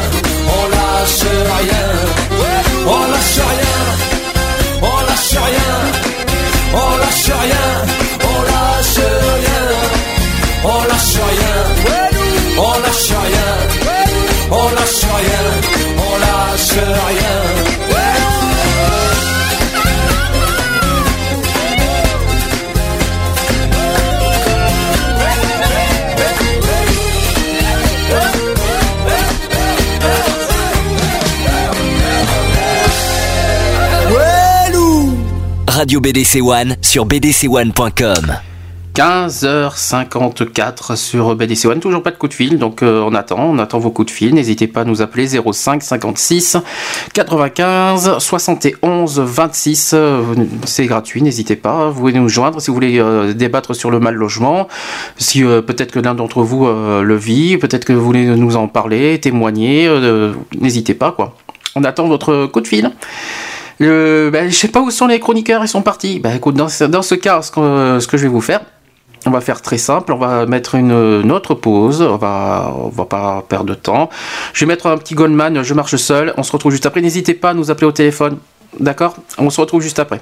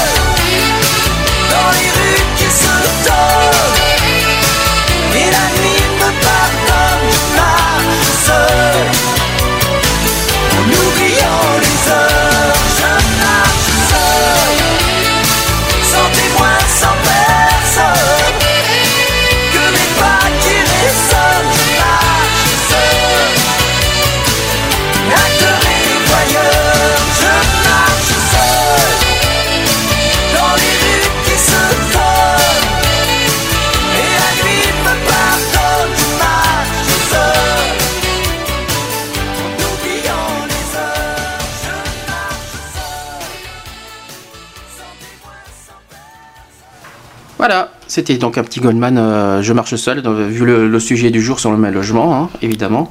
Euh, juste pour penser, n'oublie pas les génériques de BDC One. entre Mais je l'ai marqué. Mais t'inquiète pas. Mais tu veux ça Tiens, regarde. Elle Un vent de liberté souffle sur votre antenne en trois lettres et un chiffre. BDC One, votre radio sur bdc1.com. Ça te convient Ouais, bah Ça, oui, c'est vaut fait. mieux Bah. Mais euh, on le fait, on sait bien. Donc, Je le fais quand même euh, très souvent en ce moment. voilà, régulièrement. Par rapport au début, euh, et- bon, maintenant que j'ai trouvé l'habitude, euh, comment il faut faire, hein, c'est euh, c'est facile hein, en plus. hein. Oui, mais j'avais montré en plus déjà. Ouais, c'est clair. Je t'avais euh, montré la voie, euh, comment euh, envoyer les jingles que je passe aussi régulièrement dans Excentrique. Mm, mm, mm. Alors on n'a pas de coup de fil, c'est rare. hein. C'est rare. Je pense que tout le Ah, monde. ça Comme il a fait. puis ça a raccroché. Mais non, c'est moi ça. Ah, c'est moi qui ai testé le téléphone s'il fonctionnait. Pour savoir si la S'il ligne fonctionnait. en route. hein. Alors, je voudrais, euh, c'est peut-être que les gens Oui. profitent qu'il fait, ce qu'il fasse un petit peu chaud pour fasse beau, sortir. oui, euh, c'est ouais, peut-être, euh, aussi. il y en a certains qui, bon, bah, écoute, Donc, pourquoi pas. si, mais si vous avez des questions, euh, euh, être confronté à un souci sur le mal logement, sur euh, une problématique, euh, faites-nous en part. On est là pour en discuter. hein. Et puis, euh, donc, n'hésitez pas. Le, le standard est ouvert, le chat est ouvert. réagissez et euh, apportez votre témoignage, votre euh, tout simplement votre euh, description, comment vous ressentez ce mal logement et Ces situations en général. cette- cette situation en général. Un avis euh, euh, sont bienvenus. Façon, bon, dans ce cas, on va, on va, avancer les actus. Hein. de toute façon, cette semaine, il s'en est passé pas mal des choses. Mhm. beaucoup de niveau politique. Hein, je pense ah, que ça, ça, oui. On va en parler demain. Alors là, on va commencer par le. Donc, on commence les actus. Donc, on, commence déjà par l'Assemblée nationale qui a voté le texte créant la TVA sociale. C'était, ça s'est passé mardi dernier. C'est oui. Mardi, ils ont accepté la 21%. Euh, des, députés français, ils ont, ils ont, adopté mardi par 301 voix contre 207 le projet de loi de finances euh, rectificative pour 2012 qui prévoit notamment la création d'une TVA sociale.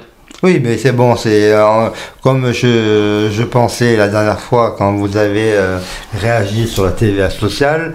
on, il va être euh, mis euh, en, On va essayer, euh, ça va être mis, les, les décrets d'application mettront du temps à évoluer bah, avant qu'elles soient appliquées en, en, octobre 2012. Donc, en octobre Oui. Ah, je pensais que c'était septembre qu'ils allaient la mettre. Non, c'était prévu pour oui, septembre, octobre 2012 et donc d'ici là, il y aura tout, un, panel de, dispositions qui permettront un retour en arrière sur l'application de la mm. TVA sociale. Ça sera rediscuté, remanié toute façon, il faut que ça passe au Sénat aussi, il hein, ne faut pas l'oublier. Hein. Euh, la, loi ne se vote pas comme ça en claquant des doigts. il faut oui, c'est sûr. Euh, au niveau d'un texte de loi, il faut toujours des décrets d'application. Et donc, mm. à ce moment-là, ça va plus ou moins vite selon, selon leurs pratiques. Et il y aura un frein qui va être d'ores et déjà mis en place et, d'ici, euh, pour revenir euh, un peu plus loin dans le temps, euh, juin, je pense, sur ce, texte de la TVA ah, sociale. René, j'ai une question, comme on en a parlé une fois. Si l'Assemblée nationale vote oui et que le Sénat vote non, qu'est-ce qui se passe? Eh bien, en dernier ressort, c'est l'Assemblée nationale qui a raison. Dans ce cas, c'est l'Assemblée donc ça revient au oui, quoi. Ah, voilà. Ah oui, parce que là. Euh, ah oui, oui c'est par c'est des circulaires. Il y a, donc euh, et euh, en dernier ressort, c'est oui l'Assemblée nationale qui a le dernier mot. D'accord. Alors mm. vous notez bien que qui c'est qui a voté contre et qui a voté pour la TVA sociale? Donc c'est indiqué. Il y a l'UMP et le Nouveau Centre qui ont voté pour. Et le PS et le Front de gauche qui ont voté contre. Ah oui, mais ça, ils ont, ils ont tenu leur, leur conviction sur, sur euh, refus de la TVA sociale, hein, ça c'est clair. Ah bah automatiquement, si, euh, automatiquement c'est déjà illégal de, de faire des lois, des augmentations, des trucs, euh, machin. Alors si on fout une taxe sociale en plus par-dessus... Alors, comment Donc, elle sera, à mon avis, de toute façon, elle sera reconsidérée si il y a des améliorations ou un changement euh, de, de gouvernement. Alors je vais essayer, je vais essayer d'expliquer oui, parce qu'effectivement, il ne faut pas oublier qu'il y a les législatives en, juin. Mmh. Donc euh, si la gauche passe, il va, y avoir, il va y avoir euh, quelque chose, je crois. Hein. Ah bah automatiquement. Oui, ça va être reconsidéré. Je pense aussi. Je pense. Hein. Donc, de toute façon, on n'y est pas encore. Euh, on n'est pas à l'abri d'une surprise. On le vivra. On le vivra. je pense aussi. On en parlera en avril aussi de ça. Il y en aura l'occasion mm. d'en reparler, hein, comme euh, il y a pas mal euh, de sujets d'actualité sur les législatives. J'ai lu un article d'aujourd'hui dans Le Parisien, parce que bon, j'ai des sources d'informations qui sont la presse, sur lesquelles je me tiens informé au quotidien de savoir les différentes avancées. Et donc, euh, ben, c'est euh, le père, euh, Jean-Marie Le Pen. Il faut savoir qu'on y, a un député, un seul député Front National en France, qui est dans le département 84 en Vaucluse. Et il a certifié qu'il n'était pas mort politiquement, Jean-Marie Le Pen, qui se présenterait en tant que député parce que ah, il se met en interne. C'était sur la, condition de, des shows qu'on a vus euh, euh, face entre Mélenchon, Marine Le Pen, entre l'évolution de, de, la candidature de Marine Le Pen. On, en parlera tout à l'heure, j'ai un gros texte là-dessus qui est pas terrible. Quoi. Et, donc son père a dit euh, clairement qu'il n'était pas mort politiquement. Ah mais il reste aux affaires internes. Qu'il rebondirait, il ne serait pas dans le prochain gouvernement hein si Marine passait. Bon, si ils ont donné les différentes euh, expectatives, les différentes possibilités euh, de tous les candidats avec des gouvernements qui, qui souhaiteraient construire et accompagner la France. Et donc, euh, donc, euh, donc, donc Jean-Marie serait lui euh, candidat sur la troisième circonscription du Vaucluse, dans le département 84, où ils sont majoritaires et ils sont en bonne configuration. Soit ce serait lui, soit sa petite fille, qui a 21 ans aussi, qui serait partisane à une candidature euh, législative pour juin. Bah, vaut mieux. Vaut mieux l'information d'aujourd'hui que j'ai. De toute façon, on, verra. je préfère on mieux, verra bien. Hein, on préfère mieux législatif que les présidentielles quand même, pour être clair. Parce s'ils ont qu'une, s'ils ont qu'un représentant dans, sur 577 députés, c'est pas très grave. Hein. leur, euh, c'est d'être présent, quoi. Alors, euh, juste un truc, donc ainsi, outre la mise en place au 1er octobre prochain de la TVA sociale, euh, qui prévoit la création au 1er août prochain d'une taxe sur les transactions financières, des annulations de crédit à hauteur de 1,2 milliard d'euros et une hypothèse du taux de croissance pour 2012 qui est ramené de 1 à 0,5%. Alors le projet de loi euh, vient de, qui est passé donc la semaine dernière, dans la semaine, Donc il prévoit également de supprimer les cotisations patronales affectées à la protection sociale à hauteur de 13,6 milliards d'euros et les compenser par une hausse de 1,6 points de la TVA. Et eh oui, nous y sommes à 21,2%, ainsi qu'une augmentation de 2 points de la CSG sur les revenus du capital. Cette mesure qui avait été rejetée en commission des finances faute d'un nombre suffisant de députés de la majorité devrait s'appliquer au 1er octobre, devrait, hein. euh, on est bien conditionnel hein, pour l'instant, hein. après les élections présidentielles et législatives du printemps, du printemps. Un amendement prévoit que les achats de biens immobiliers sur plan resteront taxés à 19,6% si le contrat de vente a été signé avant le 9 février 2012, date de la présentation de ce texte en Conseil des ministres. Euh, le texte entérine également la création d'une taxe sur les transactions financières d'un taux de 0,1% qui s'appliquera dès le 1er août à toutes les transactions réalisées sur euh, des actions de sociétés cotées dont le siège social est en, France et dont la, la, capitalisation est supérieure à 1 milliard d'euros. Chose à dire pour l'instant? Je continue? Oui, bah vas-y. Hein. Euh, N'hésitez pas à réagir. Hein. Mmh, mmh. Alors un amendement UMP-NC, nouveau centre, hein, euh, exonère de cette taxe les achats d'actions dans le cadre des dispositifs d'épargne salariale. Je vais arriver aujourd'hui. Ce collectif budgétaire comporte par ailleurs une série de mesures destinées à renforcer la lutte contre la fraude fiscale, propose des dispositions visant à développer les formations en alternance et fixe de 4,84,9 milliards d'euros le déficit prévisionnel pour 2012. Il prévoit en outre un versement de 6,5 milliards d'euros au futur mécanisme européen de stabilité, destiné à se substituer en juillet au Fonds européen de stabilité financière, le FESF. E euh, ce projet de loi devrait euh, être définitivement adopté par le Parlement avant le 7 mars. On sait ce que c'est le FESF. E Je viens de le dire. Fonds européen de stabilité financière, je viens de le dire, je l'ai dit juste avant. Non, non, mais bon. Euh, projet de loi devrait donc le projet de loi qui devrait être définitivement adopté par le Parlement avant le 7 mars, dans deux semaines. Qui veut dire 15 jours. Dans 15 jours. Voilà. Réaction? Ouais. ouais. Non, je reste dans l'expectative. Euh, est-ce que vous, euh, est-ce que tu crois que si, si ça bascule à gauche l'Assemblée nationale, euh, tu crois que ça va, ça va très vite Il va y avoir beaucoup de remises en question, donc je reste confiant. Mais après, les avis sont partagés et et hum, chacun a, la responsabilité de, ses choix. Et donc, euh, moi, j'aspire euh, qu'il y ait euh, une, redistribution différente de cette manne de taxes et une meilleure, réparti une meilleure répartition, répartition au profit de nos concitoyens.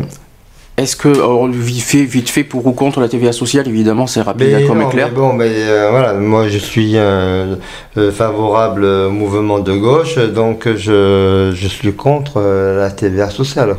D'accord. Sans, sans, sans, dire ton parti politique, je parle du texte de loi, si c'est possible. Essaye de d'être, de pas dire pourquoi. mais... je reste objectif. Voilà, reste objectif, surtout sur le texte de loi. ça, pour moi, ce n'est pas une bonne chose.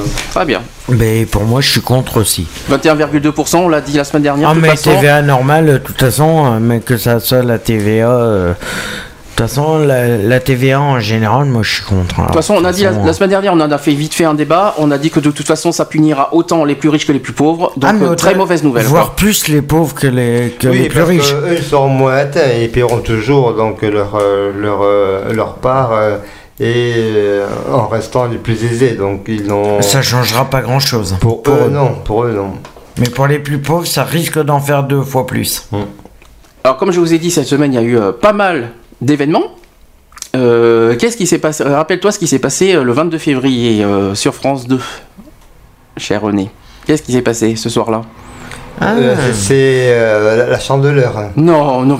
Le 22 février, c'est l'intervention de notre cher président de la République. Absolument en annonçant son, sa participation. Alors, on va, on va... mais tu crois qu'il est candidat? Il est candidat. mais quelle surprise De toute façon, la semaine dernière, la semaine dernière, on a, ah, ah, la semaine dernière, euh, on a été, on a, on a, il n'était pas encore officiellement candidat. Euh, il est officiellement candidat parce qu'il l'a annoncé au journal de Claire Chazal. Une euh, chers collègues. Est-ce que hmm. c'est un président candidat ou c'est un candidat président? Non, euh, c'est un président candidat pour la présidence. Alors, je précise un truc, je précise un truc, c'est pas une surprise. Hein. C'est pas une surprise du tout. Euh, deux semaines avant, on avait bien compris, euh, on avait bien compris bien avant qu'il allait être candidat. On attendait juste le, il attendait juste le moment. Je sais pas pourquoi. Je sais pas ce qu'il attendait, mais il, voulait le faire début mars et puis il a avancé de 15 jours. Ouais, parce qu'à mon avis, ça a dû pousser derrière pour qu'il se dégage. Pour pouvoir, dire je suis là et j'existe. Vous m'aurez pas. Vous m'aurez pas. Alors, je vais quand même parler des cinq propositions qu'il a parlé de euh, ce soir-là. On, va, mhm. on, va, on va en débattre, savoir qu'est-ce que vous en pensez, mais honnête, mais à titre neutre. Hein. il faut, euh, c'est pas parce que c'est Sarkozy, mais toujours sur les propositions de loi. Donc, euh, première proposition de loi qu'il a dit réformer la prime pour l'emploi. Euh, tout d'abord, c'est la principale proposition du président de la République alors que cette prime ne marche pas et que reprendre un emploi doit toujours plus être euh, plus payant que l'assistanat. La méthode, alléger les charges sur les bas salaires entre 1200 et 1400 euros net par mois.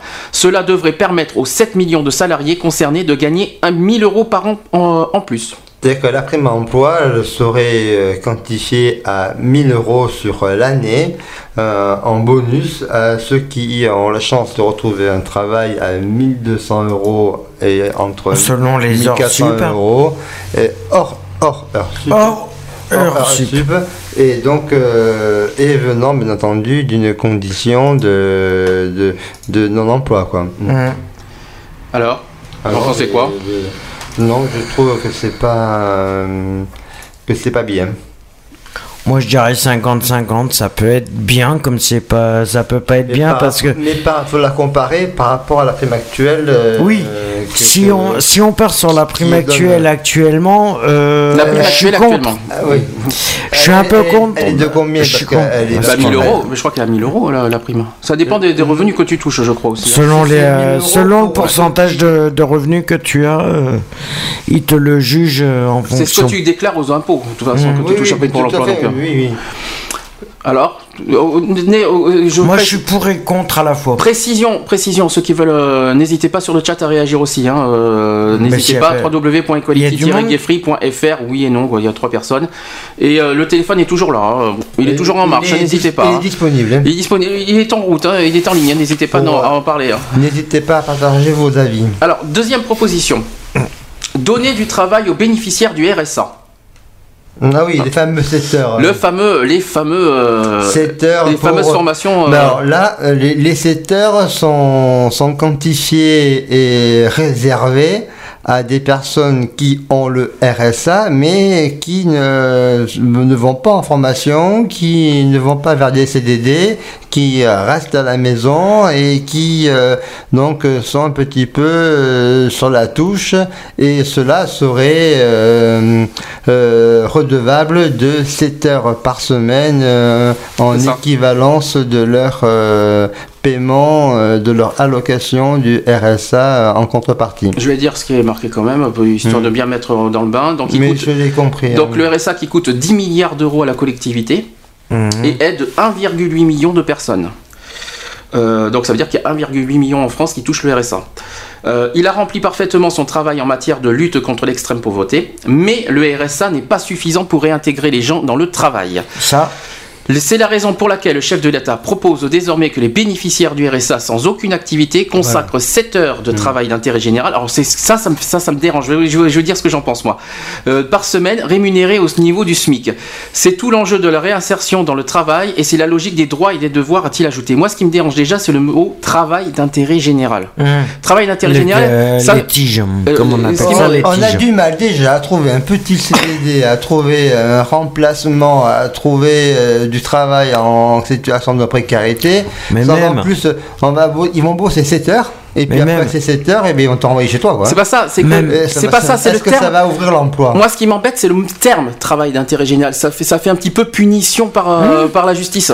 Oui, ça veut dire que. Euh, en gros, ça veut dire que si tu travailles pas, si tu fais pas les 7 ah heures de boulot, ils te sucrent tout. Ah oui, ils te coupent les droits. Le travail d'intérêt général, c'est normalement. C'est ça. C'est pour les repris de justice. Pour moi, pour moi excusez-moi, mais travail d'intérêt général, pour moi, c'est un, une punition par la justice. C'est une Automatiquement. C'est par les repris de justice. Une obligation. Donc pour moi, je, le, le, terme déjà ne me convient pas. Ils nous considèrent comme des repris de justice. C'est-à-dire que d'une, je suis comme des animaux de justice. Là où je suis pour, c'est vrai qu'il y a des abus. Les abus, il faut être honnête, clair, ah, net et précis. Mais il y a des euh, abus. Il y a des abus au niveau du RSA, et même pas que les RSA. Il y a plein d'abus au niveau au niveau administratif. Et il faut être honnête et il faut être euh, faut être clair. Oui, maintenant, faut mieux encadrer le RSA. Maintenant, il n'y a pas que le RSA. Autre question, ils, vont demander à, à, des gens de travailler 7 heures par semaine, mais si les gens n'ont pas n'ont forcément euh, la capacité de travailler, ils font comment En fait, compte comment eh ben, Ils définissent les 7 heures par euh, semaine. Un certificat médical. Hein. Ça fait que tu, sur, sur une semaine, tu as 5 jours, 6 jours ouvrables où tu travailles, normalement.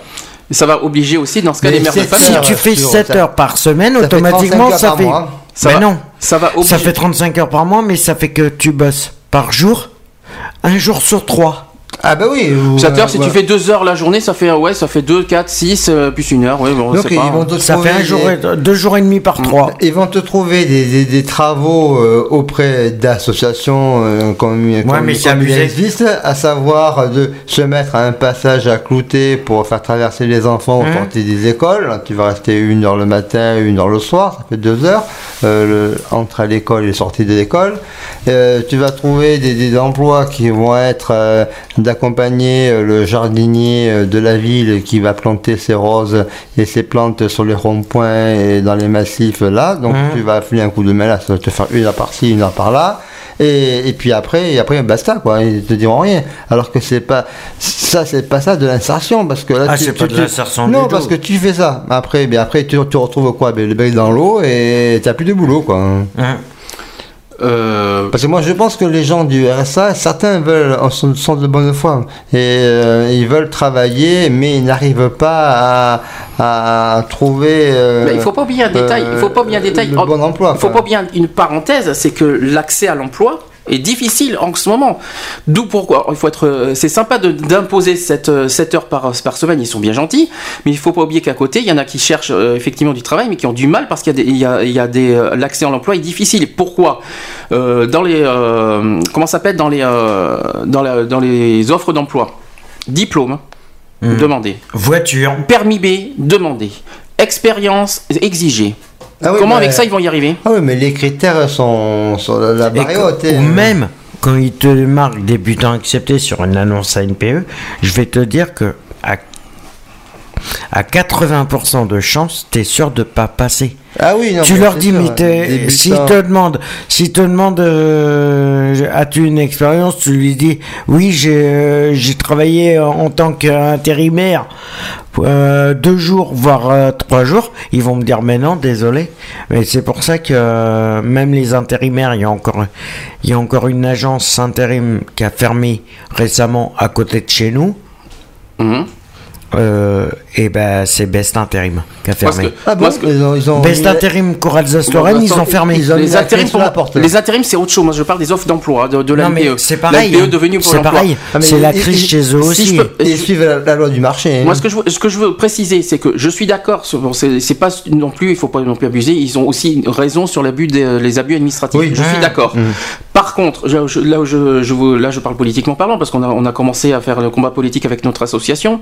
Euh, moi, je suis pas d'accord sur un fait. C'est bien de demander, de dire au RSA, euh, d'accord, très bien, mais pour qu'ils trouvent aussi un emploi stable, à côté, il faut arrêter que les employeurs fassent des abus aussi au niveau des, offres. Il hein. faut arrêter les ah. conneries, quoi.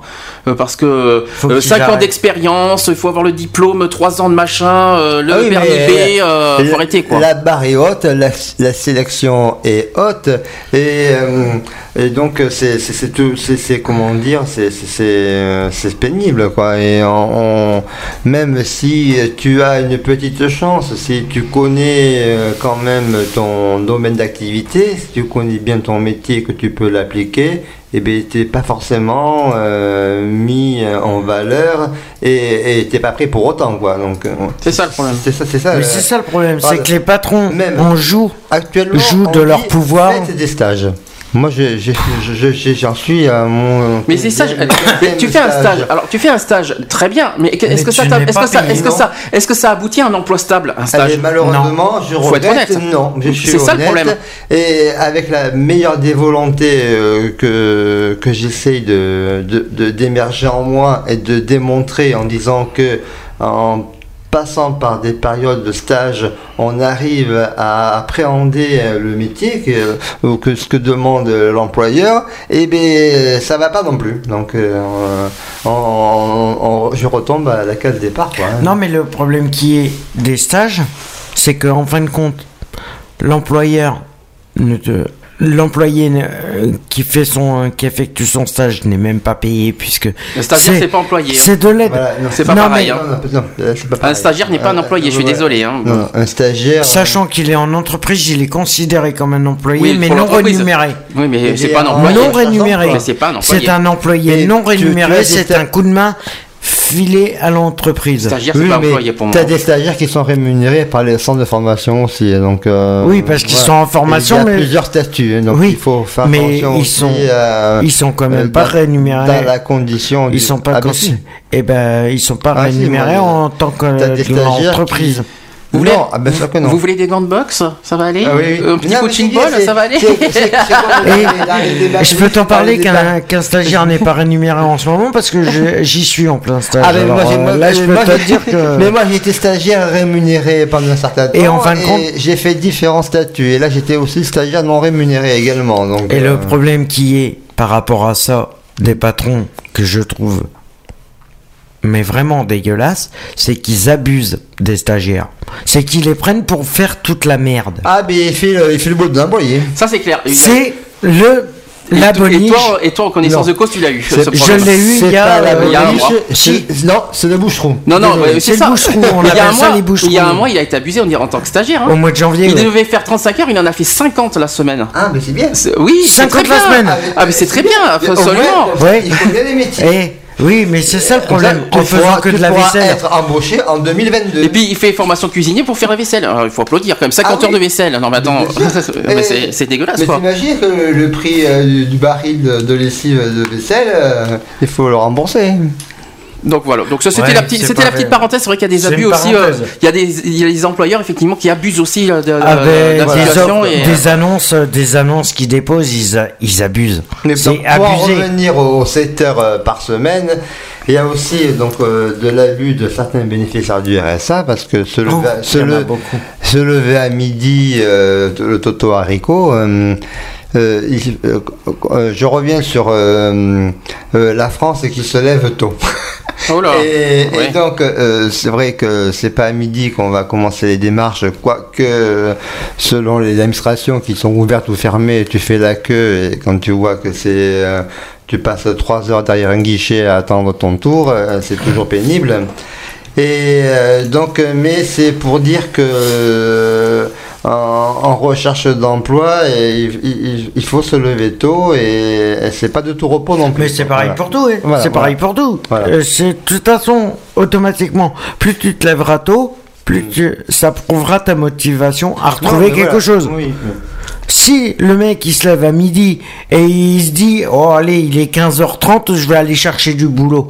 Sachant que dans une heure et demie t'as tout, as tout dans une heure et demie voire deux heures t'as toutes les intérims qui ferment t'as toutes les administrations non, mais qui ferment. il y, a une reformalisation. il y a une hmm. reformalisation. C'est vrai que c'est pour ça que c'est abusé. au niveau atelier emploi il y a toute une euh, approche il y a toute une préparation à la condition de, de se mettre en à l'acquisition d'un emploi, même s'il n'y a rien. Et, euh, donc, euh, les efforts sont faits et, que les personnes prennent conscience que mais, euh, il faut. Moi, je, moi, je m'impose en tant mhm. que rechercheur d'emploi et je m'impose. je, fais, je, fais, mes journées, 9h midi, 13h, 17h. Voilà, je me suis organisé comme ça du lundi au vendredi. Je, me fais, je travaille pour moi parce que c'est moi qui recherchais du boulot, hein. et même si euh, euh, c'est difficile, et donc euh, les démarches restent actives et on reste, je reste en action pour être ah, prêt, pour être disponible auprès d'un éventuel employeur qui me donnerait la chance de pouvoir travailler chez lui, à l'emploi que que, que, que, je requiers, quoi. Mhm. Et, ce que je retrouve aussi dans euh, ce qui est intéressant, non mais bon, à la fois douteux, c'est au-delà de ces heures, euh, une personne qui euh, suit une formation, qui essaye de, de se reconvertir dans un métier différent du sien, eh bien, il n'a pas forcément euh, l'accès au bout de, son stage de trois semaines, de quatre mois, de six mois et en retour vers l'emploi. Donc les stages, c'est bien, ça vous permet d'être apte, d'être prêt, d'être disponible, mais euh, quand il n'y a rien au bout, eh vous retombez euh, à la case recherche. Quoi.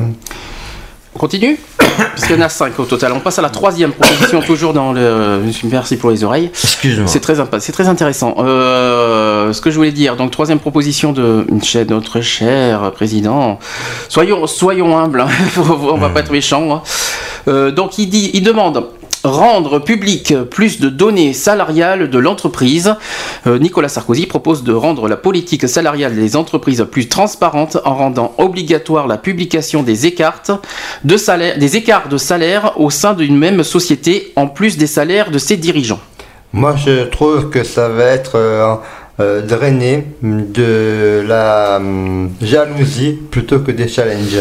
Ça va emmerder, ça va envenimer les, euh, et donc, euh, entre, les comptes. Entre, entre, salariés, moi je parlais parce que tu as un chef qui a un service pour telle rémunération, il va y avoir un autre chef avec un autre service pour telle rémunération, il va y avoir des divergences et ça va être euh, cette jalousie que j'évoque. Que euh, euh, donc qui euh, va créer des troubles, des troubles. Ah mais automatiquement ça risque de, ça risque parce qu'en fin de compte ceux qui va regarder les trucs, ah mon chef il gagne ça, ah ben je vais demander ça.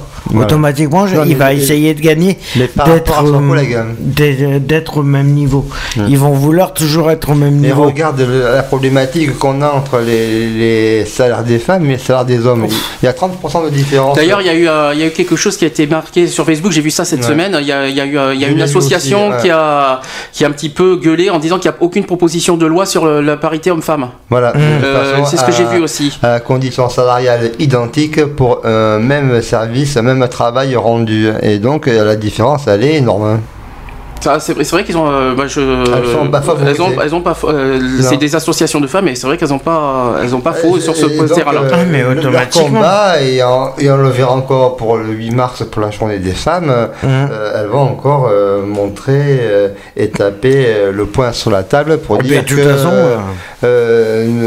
on veut, elles veulent l'égalité euh, ouais, mais le, problème qui est, moi personnellement, c'est pour faire une parenthèse, c'est bien de faire des trucs comme ça, de demander des trucs, mais, mais pourquoi euh, ils le font qu'une seule fois dans l'année Le combat, il se fait toute l'année. Je comprends pas comment eh ils font pour attendre le 8 mars Mais s'ils le font pas par derrière. D'abord, c'est elle, hein, au fait. Le oui, non, mais je précise, hein, c'est pas il. Hein. C'est elle, oui, non, mais. C'est juste pour te je, parlais en je parlais en tant qu'association. Moi, je te parlais en tant que femme. Le 8 mars, c'est une oui, femme. Et pourquoi oui, on attend le mois de juin pour faire la Gay Pride, pour revendiquer moi, les droits. Moi, je, tu sais très bien ce que j'en pense de ça, mais bon, euh, c'est comme le 17 le mai. Carnaval, le carnaval euh, gay Ouais, non, le tu carnaval sais, Tu sais très bien ce que je pense de ça, et puis le 17 mai, c'est pareil. Ouais, c'est pareil. Voilà, donc. Mais bon, moi, ce que je veux dire là-dessus, ce que je veux dire là-dessus, c'est que le combat, et c'est un peu le reproche que je vais lancer par rapport au monde, euh, je vais dire au monde associatif sans compter, et je, je mets toutes les associations comprises dedans. Oui. C'est que la plupart manquent, c'est un manque d'organisation, parce que le combat le combat, ils le dévoilent pas. Ils le font en interne. Automatiquement, il n'y a aucune communication entre associations et ils le font en interne. Je suis pas totalement d'accord. Je suis pas vraiment d'accord. Pas, ou pas tous. Donc je suis désolé, il y en a beaucoup. il y a beaucoup d'associations qui travaillent en solo. Oui, et qui font leurs actions derrière. Ça, c'est possible. Il y a beaucoup de collectifs aussi qui œuvrent et, faut pas qui, et, qui, proposent des, des, raisons. Mais, mais ces dates-là, comme, comme, le 8 mars et tout, elles sont imposées. Ça a le mérite d'exister et d'apporter un calendrier sur les différentes actions. Euh, tu m'as parlé d'une date euh, de, journée mondiale lors de l'émission de Equality la semaine dernière, je ne me rappelle plus. Sur le handicap, sur le. La santé, c'est le 7 avril. Voilà, donc mhm. euh, on aura l'occasion d'en reparler euh, prochainement. Et donc, si tu veux, ces dates imposées, justement, permettent un petit peu aussi de quantifier et de clarifier les différents combats de chacun et chacune, parce qu'on on est noyé d'associations, on est noyé d'événements à porter, à défendre, qui ont chacun leur, euh, leur valeur. Euh, oui, mais le problème, d'accord. Après, mais le, combat, on le sait bien. Il est au Mais les actions, les... tous les jours. Mais après, il faut. Voilà. Faut pas les actions, les actions on les entend pas. On n'en entend pas parler tous les jours. Mais parce qu'elles sont. C'est ça le problème. Elles sont noyées, elles sont. Elles, elles, ouais, mais pourquoi ne peuvent pas percer. Pourquoi Alors, Parce qu'ils le font pas dans les normes. En précisant. Regarde, pourquoi on n'entend pas Eva Jolie parler? On s'en fout. on s'en fout. Elle est noyée. en plus, vous sortez, vous sortez un peu du sujet. En plus, là, on parle des associations. on parle si on doit faire, on parle de l'expression. Si on parle, si on parle, si on parle, si on parle rapidement des associations, je vais faire une parenthèse. Il faut pas oublier que la France est le premier pays des associations. Mmh, oui. Je crois que si je me trompe pas de chiffre, on y a, il y a 1,2 million d'associations en France, c'est ah, ça euh, C'est ce que je, c'est ce que j'ai appris. Euh, c'est une bonne émanation. mais on dirait pas qu'il y a 1,2 million d'associations. non, on ne sait pas. On sait non, on connaît pas toutes les listes. On n'a pas les listes, on n'a pas les actions de toutes les assos. Euh, on a on a des associations qui des, sont. Des associations, oui, d'accord. Des associations plutôt, oui. On a des associations qui se sont créées, mais ils n'ont aucune action dans leur euh, truc. Ah ben mais il y a qui sont. Non, aucune action, je, ne suis pas d'accord, parce que de toute façon, il faut que, une association ne se crée pas comme ça, ou euh, comme ça, au hasard. Hein. non, je crois pas. Ça, j'y crois pas. Par contre, 1,2 euh, million, c'est vrai que je ne sais pas où ils sont. Hein. Non, mais après, tout le monde n'a pas la chance et la possibilité et les moyens d'être entendu. Voilà. après, ce sont les moyens. Oui, il y en a qui ne veulent pas aussi que tu peux. Que, oui, mais à ce moment-là, ça sert à rien de monter. Il ne faut pas oublier un autre problème, parce que tu parles de moyens, les 1,2 millions n'ont pas de subvention. Oui, voilà. c'est surtout ça le problème. Quand on n'a pas de subvention, on ne peut pas forcément faire des actions comme on voudrait. Et ça, je, dis, je le dis à titre personnel. Quoi. Faut que tu le oui, mais... avec tes. Oui, mais le but du jeu, c'est de se faire. Si tu crées une association, c'est pour te faire connaître. Ah oui, et comment si tu n'as pas les moyens? Eh oui, mais après, bon, faut-il, tu vas. Attends, et tu vas pas me dire qu'ils n'ont pas Internet? Mais ah, Internet, c'est il y a tout le monde n'a pas Internet. Hmm. Tout le monde n'a pas Internet. Non, mais attends, tu, elles sont même pas. Il y a des associations qui sont même pas répertoriées dans les listes. Si, ça c'est obligé au journal officiel. Ah si, ah je suis désolé. Alors là, alors là, bah alors tu regardes le numéro de. Toutes les associations sont, sont déclarées au journal officiel. Ah, ça c'est clair. Ça fait partie de la loi 1900. C'est la loi. Donc euh, tu es obligé d'être. Euh, ils ont un dossier RNA, euh, le fameux dossier RNA qu'on dépose à la préfecture, hmm. plus le, le, journal officiel. Donc c'est obligé d'être déclaré. Quand ils sont pas déclarés, c'est c'est ce qu'on appelle des associations de moi. lucratif. Non. Non. C'est de, de, bien non. C'est pas ça. Il y a d'autres associations qui, qui ne sont pas reconnues loi 1901, mais c'est d'autres d'autres. Mais c'est des groupements d'intérêt Voilà, c'est un petit peu ça. Mais il y a des associations qui ne sont pas loi 1800. Ça, c'est vrai. Ouais, mais on n'en entend pas parler non plus. Mais regarde les amis de, l'homosocialité, qui est proche de chez nous. Ce n'est pas une association. Le 1920, c'est un groupe de marcheurs qui sont mmh. ensemble. oui, mais bon, après, oui, mais hey, tu apprendras que les amis de l'homosocialité, ils font des choses, ils ont. Pourquoi on, reparle, pourquoi on reparle des homos Après, on va, on va dire encore qu'on reparle d'homos. C'est un exemple sur lequel euh, on est de Oui, mais voilà, tu as, certaines assos qui se montrent parce qu'ils se disent c'est qui veulent faire évoluer les choses. Mais il y en a, on n'entend pas parler, ça fait 10 ans, 10, 15 ans qu'ils existent. Tout d'un coup, ça va ils n'ont fait aucune action. Et après, tu les entends plus. Bah, euh, c'est pas le problème pour moi. Moi, euh, les associations se créent, c'est parce qu'il y a un but précis. Mhm. Maintenant, s'il n'y a pas d'action, je le dis franchement, c'est parce qu'on n'a pas les moyens de faire des actions. Non, mais On n'a pas les moyens, sinon tu payes de ta poche les actions. Et je peux te dire que de payer de sa poche, c'est pas donné. Non, mais euh, regarde. notamment au niveau communication. Regarde, nous, on n'a pas les moyens, mais nous on existe autant que on existe en tant qu'association. On n'a peut-être pas les moyens, mais, on fait en sorte, on se bouge le cul en parlant poliment. Euh, comme on peut, hein, comme on, peut. Pas non plus, euh, la preuve, on fait notre émission de radio, on a notre émission de radio, on a notre chat, on a notre site, on a nos permanences, on a nos trucs. Parlez, parlez, trop, parlez trop mais on n'a pas de sous. parce que alors là, vous êtes en train de cramer le, son. Mais on n'a pas de sous. Euh, on n'a pas de financement. On n'a on pas de subvention pour le faire. On le fait avec nos propres moyens. Point. Et il y en a, ils le font pas du tout. Ne parlez pas trop proche du micro, ça, vous, ça vous donne quand même euh, euh, les moyens d'exister petitement et, euh, et, et ça, ça a son intérêt. voilà. Donc euh, voilà, mais je sais pas pourquoi on parle des associations, c'était pas du tout le sujet. Non, mais, bon, euh, c'est le but. C'était dans l'idée générale de ce que je voulais. Euh, on est complètement parti du sujet, hein, mais c'est pas grave. Hein, c'était la parenthèse. Quatrièmement. C'était la parenthèse du jour. Je sais pas pourquoi vous avez parlé de ça, mais. on parlait de groupement d'intérêt, non? Oui mais, là, oui, mais là, on est dans l'emploi, on n'est pas dans les associations. Oui, d'accord, mais bon, il faut savoir que tu as des associations d'employeurs et des associations d'employés qui se mettent en place maintenant pour des groupements de, sensibilisation, euh, d'aide euh, à la recherche d'emploi. Euh, il n'y a pas beaucoup, mais ça commence à émerger à droite et à gauche qui vont vous amener toujours dans la même situation, entretien, CV, présentation, démarche et, recherche, et de mmh. façon à maintenir cette action de, de compétitivité et d'être prêt, disponible à l'emploi. Mais euh, euh, malgré cela, ça ne suffit pas parce qu'il n'y a quand même pas de débouché pour eux non plus. Donc euh, on est tous noyés dans la même problématique. Hein. Alors on continue hein, parce qu'on retourne et puis on a d'autres sujets à, placer. Quatrième proposition, donc on est toujours dans les cinq propositions de Nicolas Sarkozy. Faire de la troisième année du bac professionnel une année en apprentissage dans les entreprises. Voilà, ça c'est bien. Le chef de l'État entend pour cela s'appuyer sur l'augmentation des quotas d'apprentis en entreprise annoncée lors du sommet social au mois de janvier dernier. Il cite le travail, l'effort, le mérite, c'est la réponse à la crise, a-t-il expliqué? Voilà. Donc, je. Vas-y, vas-y, vas-y, vas-y. Et donc, si tu veux, c'est euh, la, partie euh, alternative. Donc, euh, pour la troisième année, si j'ai bien compris, c'est l'alternance. L'alternance, elle est déjà bien proposée parmi les BTS, parmi les CAP, parmi les BEP. Maintenant, ils, ils se mettent sur la voie filière éducative du bac général. Donc, on va avoir cette partie-là. on ressent donc par rapport euh, aux classes de, de 3e CFA, tu sais, les, quand tu fais 15 euh, euh, jours chez l'employeur, 15 jours chez un patron, 15 jours chez l'employeur, et donc cette idée-là de, des jeunes aux sorties de, du cycle scolaire, parce que c'est 16 mmh. ans, c'est 16 ans, mmh. c'est 16 ans l'école obligatoire. Jusqu'à 16 ans, oui. Jusqu'à 16 ans. À partir de là, la filière entreprise, CAP, BEP et tout, ils veulent maintenant euh, l'appliquer à euh, la partie euh, éducative, bac première, seconde, première bac et bac professionnel avec cette partie alternance.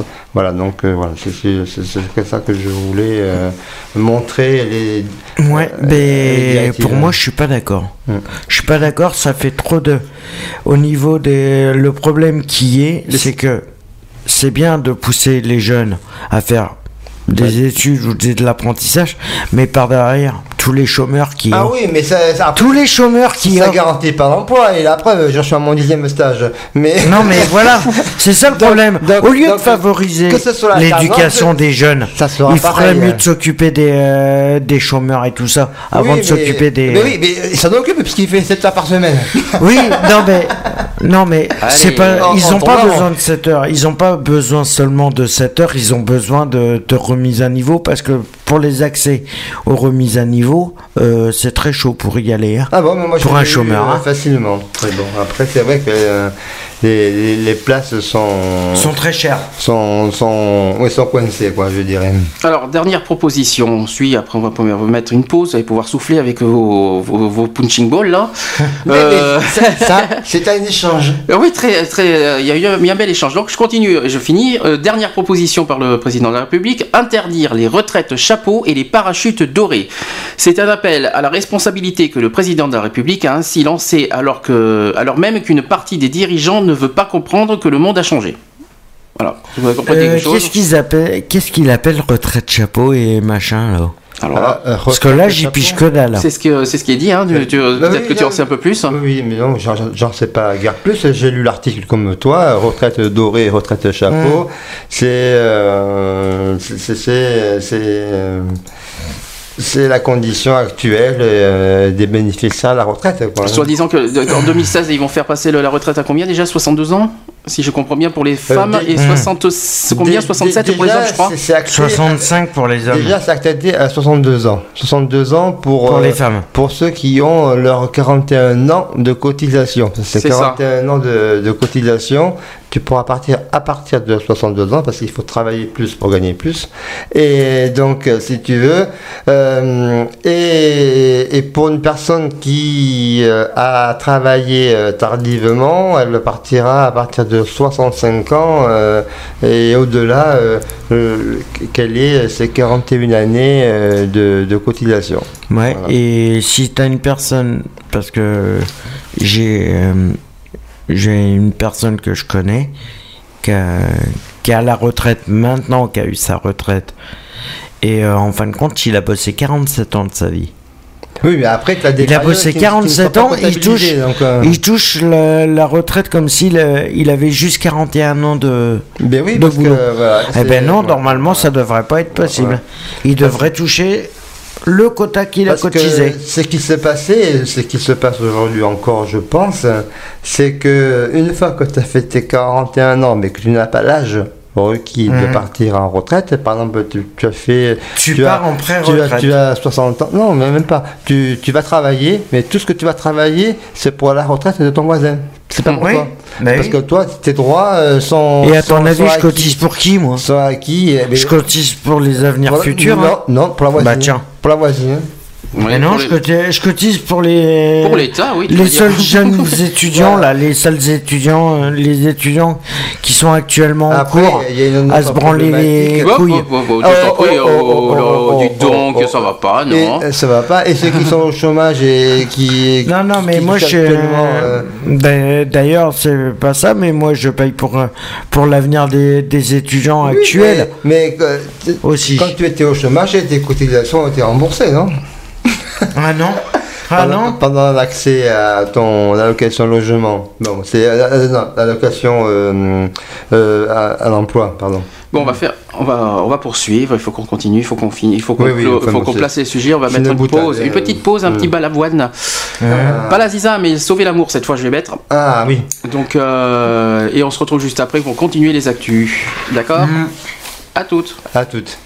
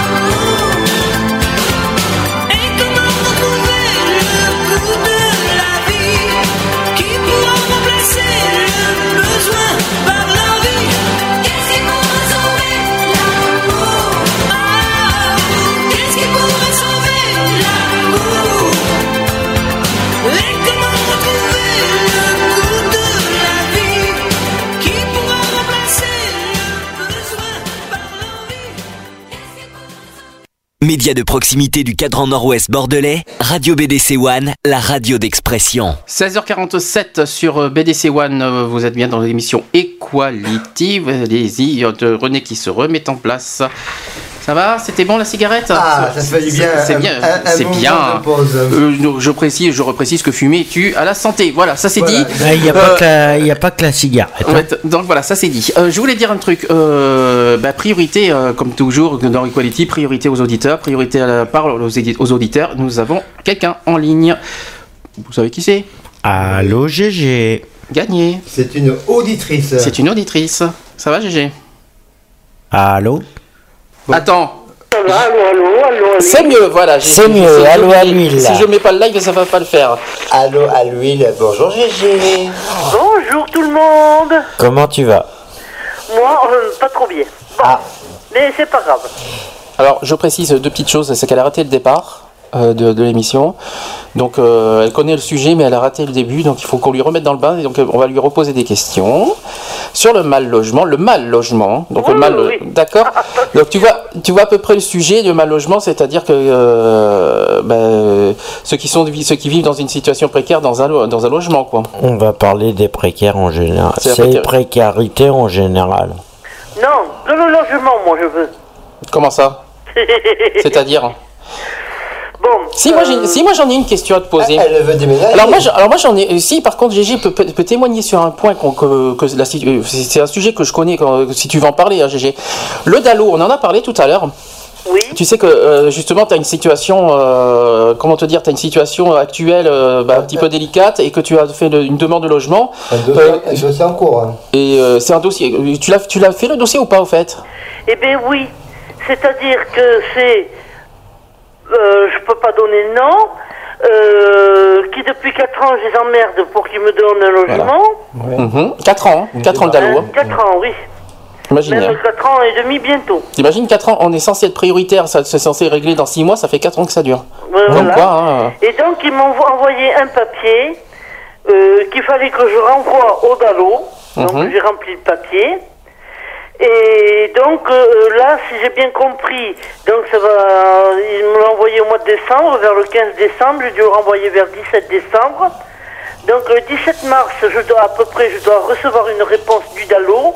Et après, euh, d'après le papier que j'ai lu, ils mettront trois mois à me trouver un autre logement.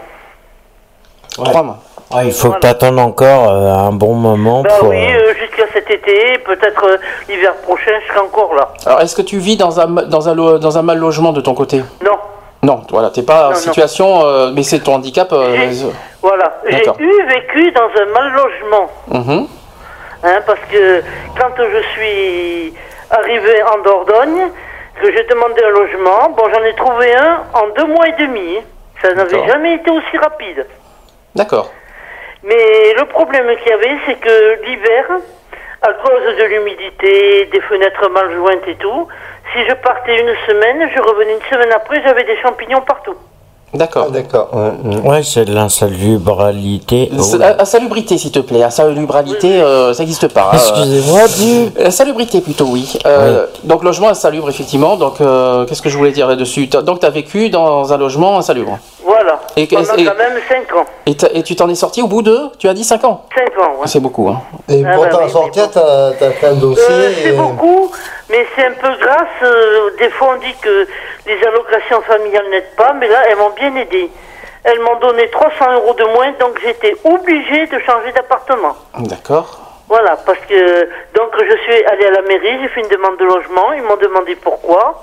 Et ça fait que la personne, euh, depuis que j'étais partie, c'est-à-dire en mai, en mai 2008, je crois, oui, c'est ça, euh, elle n'avait pas pu relouer son logement, euh, son, son logement, alors là, elle a refait les fenêtres, elle a tout refait, donc euh, bon. Je sais pas comment ça s'est passé cet hiver avec le bonhomme qui est dedans, mais bon. Je sais pas. Ça, ça, je sais pas, je connais pas l'histoire. Mais... Elle a dû le mettre aux normes, peut-être. Eh bien oui, obligé. Hein. Mm, ben oui. Mmh. Sinon, elle ne pouvait pas le relouer parce que moi, sans le vouloir, j'ai été à la mairie, puis ils m'ont demandé pourquoi. Ils me disent, vous n'êtes pas bien? Ben, Je dis, écoutez, venez voir, il y a des champignons dans la baraque et tout. Il me dit, c'est pas possible. Ben, je dis, venez voir. Et il y en a une qui est venue voir. Et elle dit, oh là là, elle dit, mais qu'est-ce que c'est que ça? Allez, donc euh, il y a quelque chose qui a dû marcher entre la mairie et le truc, parce que moi, on m'avait dit qu'elle ne pouvait pas relouer avant trois ans. D'accord. C'est-à-dire tant que les normes n'étaient pas faites. Trois ans quand même, hein. c'est beaucoup. Hein. Eh Trois ans sans logement, euh, sans locataire. Euh, bonjour les frais. Hein. Ah ben oui, parce en, en, plus, le voisin du dessous, quand je faisais couler l'eau de mon évier, il recevait tout sur la gueule. Mhm. Alors il a ils ont été obligés de refaire toutes les tuyauteries et tout. Hein. Bon, les deux appartements sont reloués. Mais combien de temps ça va durer, on ne sait pas. Qu'est-ce que je voulais dire? Tu bon, c'est vrai que ton sujet, euh, le, le Dalo, t'es pas dans une situation mal logement, mais bon, tu as vécu ça euh, Est-ce que tu as des messages à donner au niveau politique sur ça? Au niveau? Politique. Politique? Oh Oui, sans, oh sans crier. Non, pas merde, non. non, j'ai pas dit merde, j'ai dit la merde. La merde, oui. Alors les loyers, peut-être trop. Est-ce que c'est exagéré? Oui. Euh, non. Pour les HLM, c'est pas exagéré. Hein. Faut pas oublier. pour les particuliers, c'est exagéré quand même. Par contre, les particuliers, euh, ils exagèrent, oui. Oui, merci. Hein, Il y en a certains qui, qui en profitent. Ah ben largement même. Hein mais l'argent appelle l'argent, donc c'est le profit qui est là. Ouais, mais parce bon. que moi, euh, environ, hein, parce qu'il y a les charges et tout, ça me coûte un T4. Donc il y a trois chambres, puisque le petit salon est considéré comme chambre. Trois chambres, un salon, une cuisine, bon, et puis des sanitaires et tout. Hein. Mhm. On a quand même trois balcons, hein, ce, qui est, ce qui est assez exceptionnel. Oui, hein l'appartement est exceptionnel, mais il faut pas oublier où est-ce que tu es, quoi, par rapport à ça, exceptionnellement. Ah ben, je suis au troisième étage, j'ai 48 Oui, c'est ça. Ce que je veux dire. monter, et il faut m'aider à monter parce que là, ce matin encore, j'ai vu, euh, impossible de monter. C'est pas, c'est pas au niveau des étages, c'est au niveau du lieu. Oui, Dans la vaste campagne, très très loin d'une ville. Euh, voilà. c'est ça le problème, c'est que c'est dans les périphéries d'une ville, automatiquement que tu vas trouver un logement qui est pas très qui est pas très cher et parce que est-ce qu'on est excentré quoi. Est-ce qu'on a est-ce qu'on a par exemple euh, je sais pas si euh, si tu le sais euh, je sais pas si tu t'y connais là-dessus René. Est-ce que tu as par exemple le montant de loyer si on doit faire une comparaison avec les aubiers par exemple? Les HLM de Bordeaux? mais les HLM, c'est ils se battent sur les, revenus, quoi. Donc, mmh. Euh, les logements sont, sont, divers, tout dépend de la superficie. En tout cas, c'est vachement, c'est beaucoup plus cher en ville que, que dans les ah grosses campagnes. Oui, y a, c'est pas, faut pas. Moi, je mais oui, mais moi, je m'en fous d'être à la campagne. De, toute la, de toute la commune, et tu ne trouveras hein pas ce prix-là. Hein Au Bouscat, toi, attends, attends, moi, je, Au Bouscat, par exemple, combien? Pour mon appartement, moi, je paie, je paie 310 euros pour 40 mètres carrés au Bouscat. C'est pas cher, hein En HLM. Oh, punaise, en HLM Charge comprise. Ah, bah, c'est pas cher, parce que nous, c'est 445 euros en particulier. Charge, comprise. Hein. Bah, oui, mais bon. Et donc euh, après, bon, je veux un peu plus de DF, un peu plus d'électricité, enfin de DF ou de gaz, mais c'est minime. T'imagines Par rapport. Euh, la différence, toi, tu es au Bouscat, tu payes 310 euros charge comprise. Ça fait 30 ans que j'y habite. Hein.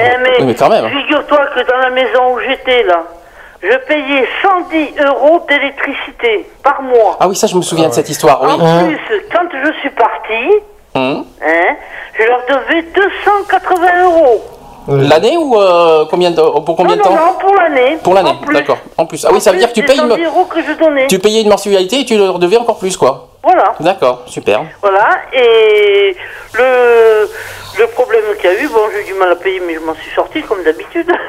Il faut toujours se démerder. Faut espérer. Faut voilà. Et qu'est-ce que je voulais dire? Oui, c'est simple, avec les 110 euros que je payais là-bas d'électricité, parce que je me suis presque pas chauffé de l'hiver, rien. Mhm. Hein, et eh bien là, quand je suis arrivé ici, avec ceux qui me demandaient 110 machin, je payais le loyer, l'eau, l'électricité et le gaz pour le même prix. Ouais, ouais, mais bon, après. Et là-bas, je payais que l'électricité. D'accord. Parce qu'il y avait une déperdition de chaleur, c'était peut-être mal isolé. Et eh ben oui, euh, et puis en, plus, c'était le chauffage électrique. Oui, donc euh, c'est vrai. Alors je te dis pas. Hein. hein? Bah, à présent, c'est tout, tout, est réfléchi et ils essayent de, d'amoindrir euh, toutes ces problématiques de, frais électriques. Hein. Moi, je vois, je, j'en suis à 10-15 euros par mois d'électricité, quoi. Oui, d'accord, mais bon, euh, euh, moi, euh, bon, là, on va réduire parce que je vais prendre un T3, puisque j'ai Benoît en moins. Mhm. Voilà, donc je cherche un T3 pour le même prix. Disons que mon T4 ici reviendra aussi cher qu'un T3 là-bas. Oui, mais plus proche de Bordeaux quand même. Et ce sera, sera plus, plus, accessible pour toi. Quoi. Hmm. Oui, oui, voilà, parce que là, là tu, te rends compte, tu es obligé d'aller à l'hôpital, comme Benoît. Obligé d'aller chercher le train qui est un kilomètre à peu près, même si pas plus, un kilomètre et, demi de la maison, et d'y aller à pied, parce qu'il n'y a aucun moyen de locomotion. Oui, parce que tu es confronté au traitement qu'il faut suivre. Voilà. Mm. Si tu n'as pas de voiture, tu crèves. C'est simple. Mm-hmm. Voilà. Et en plus, on a un médecin qui ne veut même plus se déplacer. Ils disent qu'ils ont assez de monde sur Périgueux et les alentours sans aller plus loin. Alors voilà, quoi, c'est la... dès que tu vas habiter en ville, euh, t'as as des loyers qui vont monter. Hein, donc, euh. Oui, non, mais moi, c'est pas en ville que je veux être. Euh, je veux pas être dans Bordeaux. Moi, je demandais Mérignac à, oui, à, les alentours. Ça, ça reste la cube. Hein. Oui, ça reste, ça reste, ça reste la cube. Ça reste la cube et c'est pas, c'est pas donné vu. Bah, après... bah oui, mais bon. Je suis vraiment obligé parce que là, bon, euh, avec Frédéric, on, euh, fera moitié-moitié pour le loyer. Donc, oui, mais tu as des logements HLM, donc ils sont quand même accessibles. Il faut arriver à trouver la bonne pente et le bon dossier qui permettent l'accès. comme je parlais tout à l'heure, c'était ce fameux accès au logement. Quoi. Oui.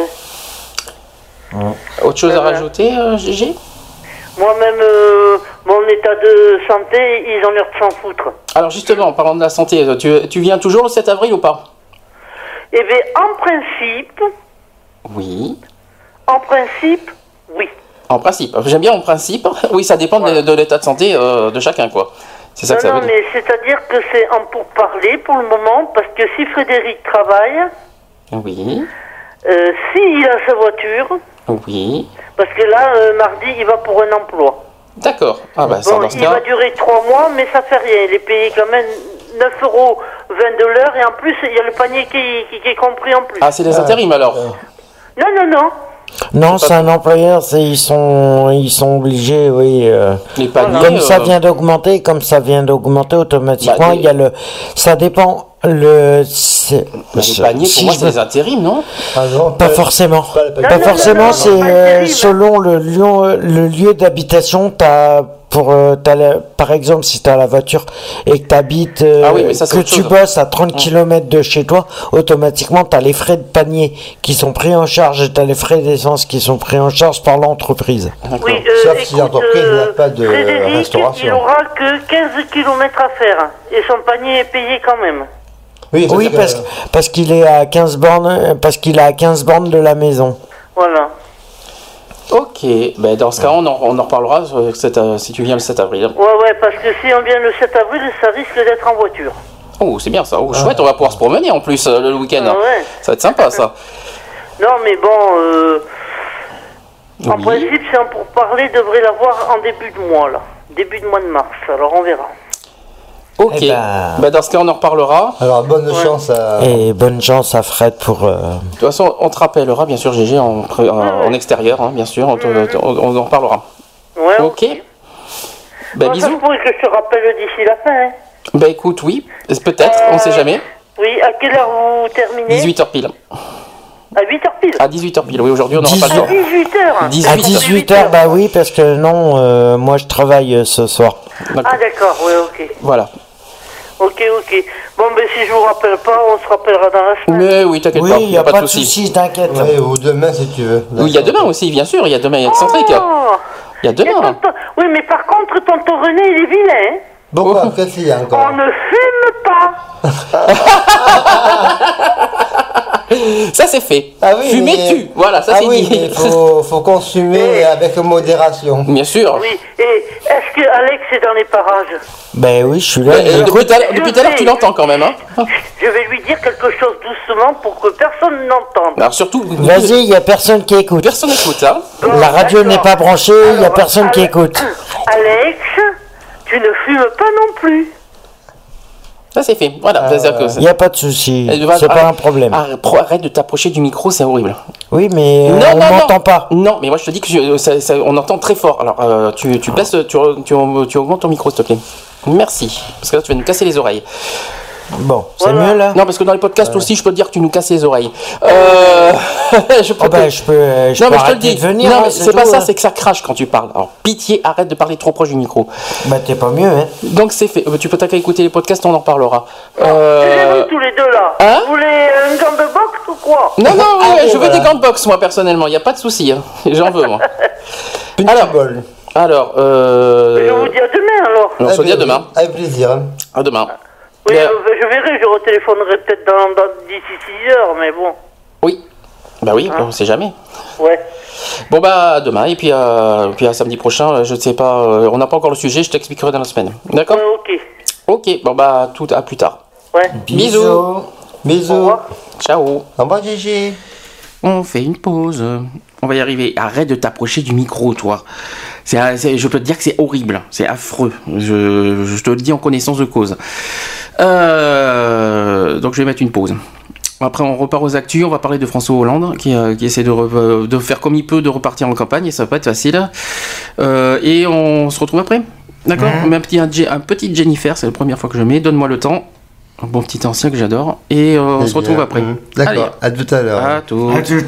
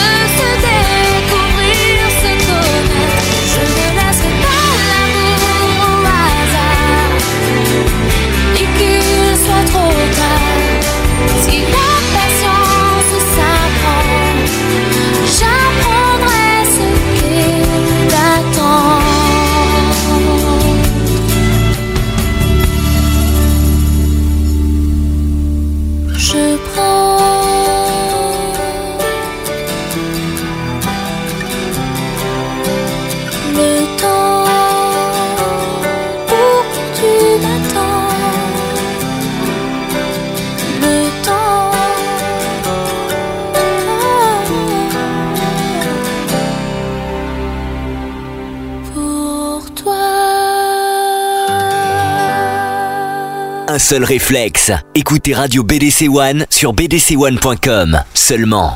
17h08 dans BDC One, toujours dans l'émission Equality aujourd'hui. On va continuer les actus? Alors pour ceux qui veulent encore réagir, le téléphone est allumé pour le, sujet du mal logement. N'hésitez pas à nous rappeler euh, la priorité bien sûr aux, auditeurs. Ça c'est euh, notre devise. Et on se donc on va continuer pour nous les actus. On va parler. On a parlé de Sarkozy. On va faire un petit peu l'inverse. On va parler de François Hollande maintenant. Euh, donc premier sujet sur François Hollande. Est-il le candidat de l'égalité des sexes? Pour moi, oui. Voilà, donc euh, c'est une question hein, qui, a, été posée euh, dans un journal. Hein. Pour moi, j'en sais rien. Voilà, donc selon un, selon un, sondage publié ce mercredi, mercredi dernier, là, les socialistes et leurs candidats sont considérés comme les plus à même de promouvoir l'égalité homme-femme. Le Parti socialiste euh, et son candidat François Hollande apparaissent comme les mieux à même de promouvoir l'égalité entre les hommes et les femmes, suivi du Front National de Marine Le Pen. Ah bon pourquoi pas, mais euh, bon, on dira rien. Hein. Selon un sondage Mediaprisme pour l'organisation féministe de le laboratoire de l'égalité. À la question quel parti vous semble plus promouvoir l'égalité entre les hommes et les femmes?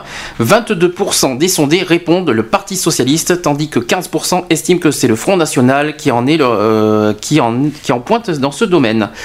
Vient ensuite l'Europe Écologie Les Verts, dont le candidat est aussi une femme, Eva Joly, avec 13% des sondés. Euh, le EELV, alors ça c'est Europe Écologie Les Verts, hein, c'est le diminutif de mhm. ça, et suivi de près par le Front de gauche de Jean-Luc Mélenchon à 12%, l'UMP et le Modem à 11%, et le Lutte ouvrière est à 8%. Viennent ensuite les autres mouvements écolos comme Génération Écologie, qui emporte, qui emporte l'adhésion de 4% des sondés, le Parti communiste à 2% et le Nouveau Centre à 1%. Donc est-ce que sur le sondage ça te, convient? Mais par de toute façon, l'action elle est dans l'égalité par rapport au travail de toutes les associations. Et donc ce travail-là est fait euh, en faveur euh, de cette égalité salariale. Et c'est vrai que les partis de gauche sont plus harmonieux et plus attentionnés à l'écoute que, ces personnes puissent arriver et à établir euh, cette égalité euh, homme-femme euh, et égalité des sexes dans la vie au quotidien. Regarde, il y a des... Hum, l'ouverture éventuelle que j'espère va, aboutir pour les personnes, les Pax, les concubins, vers une égalité de traitement par rapport aux couples mariés. Alors il y a une deuxième question qui a été posée dans le sondage. Parmi les candidats ou probables candidats à l'élection présidentielle, laquelle ou lequel vous semble plus à même de mettre en œuvre l'égalité femmes-hommes? Alors en pourcentage, toujours, François Hollande est arrivé en tête avec 23%, suivi de loin par Nicolas Sarkozy à 14%. Euh, ce dernier suivi de près par Marine Le Pen à 13%, François Bayrou à 13% et Eva Joly 12%. Après viennent ensuite Jean-Luc Mélenchon 10%, Corinne Lepage 8%, Christine Boutin 5%, bien punaise, surtout elle, euh, qui a depuis l'enquête retiré sa candidature, pour ceux qui ne le savaient pas.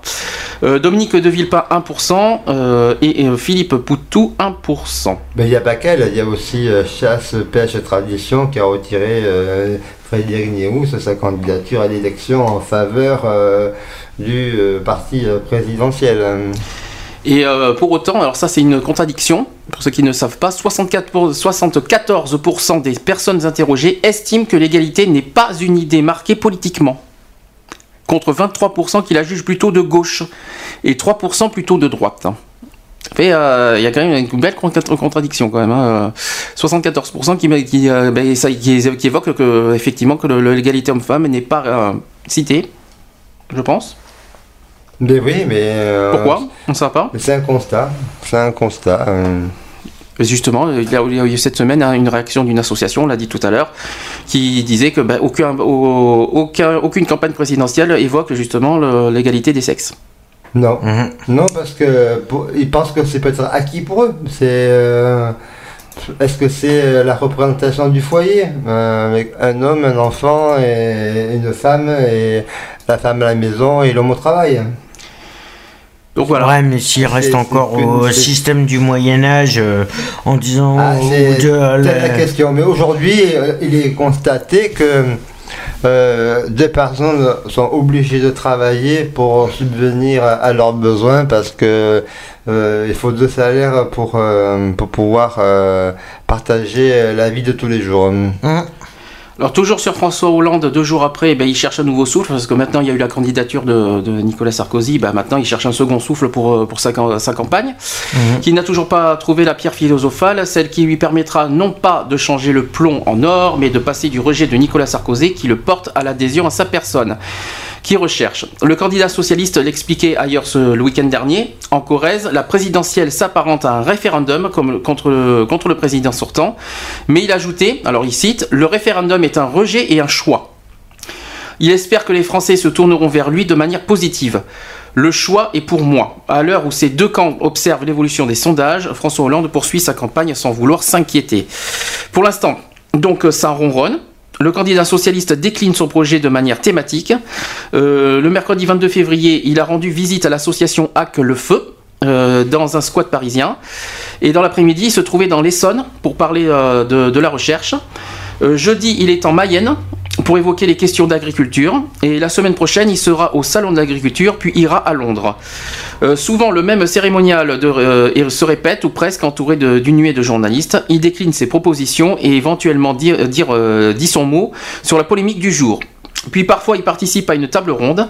Et à la fin de la journée, il tient un meeting. Euh, sauf que depuis une semaine, le contexte a changé avec la candidature de Nicolas Sarkozy. La question se pose d'adapter la campagne socialiste. Officiellement, la réponse est non. Donc il, euh, euh, François Hollande y cite Nous avons notre propre rythme, notre propre temporalité. Assure le porte-parole également Bernard Cazeneuve. Donc nous n'allons pas faire campagne en fonction de celle de Nicolas Sarkozy et de sa stratégie de Dark Vador. c'est eux qui disent. Hein. Musique martiale, on brandit des lances. C'est le bruit, euh, le tohu-bohu, l'agitation de la guerre des étoiles en permanence. Alors, il y a le ton qui se durcit également. Dans l'équipe Hollande, on assure néanmoins avoir anticipé cette séquence Sarkozy. Nous aussi, hein, on s'en doutait depuis longtemps. On entre dans une nouvelle phase, reconnaît la députée de l'Indre-et-Loire Marisol Touraine. Euh, après l'installation à la suite de la primaire, après le lancement de la campagne en janvier, entre, et euh, on entre dans la phase de la confrontation. Il semble que l'on aille vers un match à deux c'est ce que l'on pronostique, c'est ce que pronostiquent les sondages qui placent en tête Hollande et Sarkozy. Depuis longtemps. Hein, depuis longtemps. oui, mais attention quand même, attention, faut se méfier parce que 2002. Euh, méfions-nous, 2002, on a été euh, assez surpris là-dessus, on s'est fait avoir. Hein. Donc, euh, moi, méfiance quand même. la question est, est-ce que tu crois que Marine a ces fameuses 500 Mais non, j'ai vu, il n'y en a que 450, je crois, si j'ai bien vu. je crois. c'est ce que j'ai vu, mais là encore, à moi. Euh, les derniers cas. 22 mars. Hein. C'est 12 mars. Non, c'est 22. Ah non, 12 mars. Hein. C'est 12 mars, j'ai vu 22 mars au moins. Non, non, les délais pour avoir la liste, c'est le 12. Ah oui, mais euh, pour le, pour le journal officiel, c'est le 22, non C'est ça, je, je crois Peut-être, mais euh, la date butoir, c'est avant le 12 mars. C'est-à-dire que le 12 mars et après les 500 signatures, elle ne peut pas se présenter candidate. Hein. Ah, j'ai vu 22. C'est bizarre, pourquoi j'ai pas vu 12 Le 22, c'est peut-être en Pyrénées ou. Possible, ouais. ouais. Enfin bon, je sais que. Moi j'avais entendu euh, cela autour du 12 mars. Hein. C'est bizarre, je, ne sais pas pourquoi on m'a marqué 22, non pourquoi pas. Hein. C'est pas grave, on s'en fout. Après, hein. ça peut être 22 que, ce soit 22, euh, que ce soit 22 ou 12 mars, on s'en fout, c'est mars. Voilà, donc, euh, ah ben, je crois que ça peut être dans ces eaux-là. Entre le 12 et le 22, il faut que ce soit vraiment bien, bien, Définitif. bien encadré et bien déposé.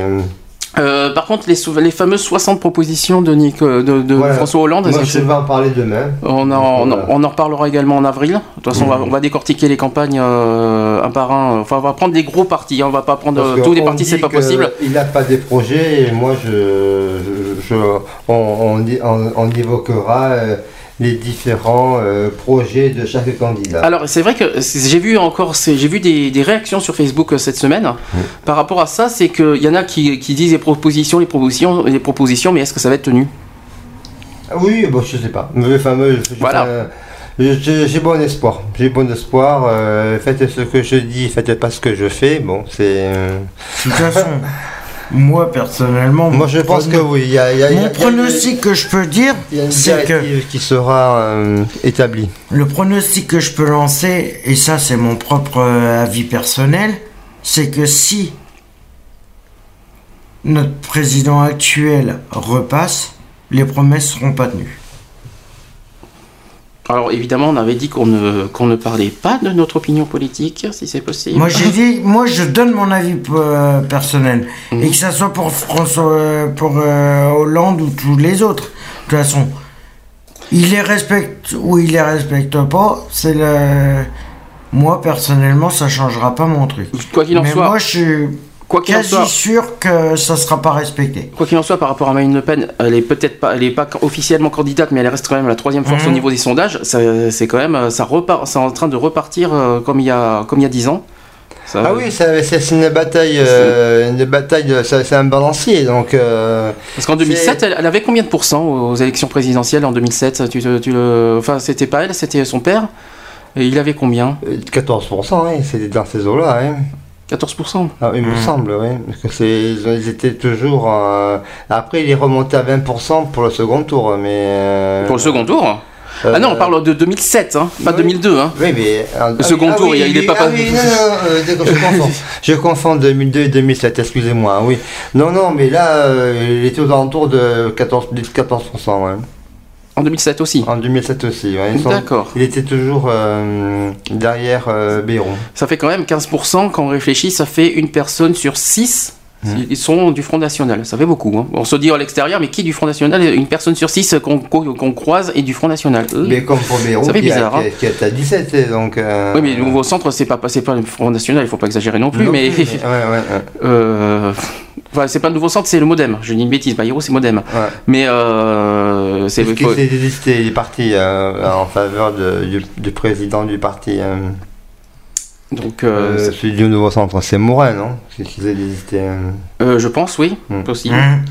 c'est vrai qu'on t'a pas eu la semaine dernière, tu, tu, voulais tu vas vite faire réagir en 5 minutes le départ de Christine Boutin de la candidature de présidentielle. Eh c'était difficile pour elle d'obtenir les 500 signatures et puis c'est vrai que. Maintenant, elle était officiellement candidate, apparemment. Elle était candidate, mais elle n'avait pas ses parrainages. Je pense pas. Puis quelle surprise Elle, se rejoint, elle rejoint euh, Nicolas Sarkozy parce que. Mais elle fait partie de son mouvement. donc, euh, elle était, euh, elle était membre du gouvernement, je crois, à un moment donné, Christine Boutin. C'est possible, oui. Elle a été secrétaire d'État où elle a eu des tâches importantes au sein de, de, de, cette coalition, c'est parce que l'appelle personne de coalition, au sein de la composition du gouvernement euh, actuel et donc euh, ben, elle le rejoint euh, par force de proposition. Quoi.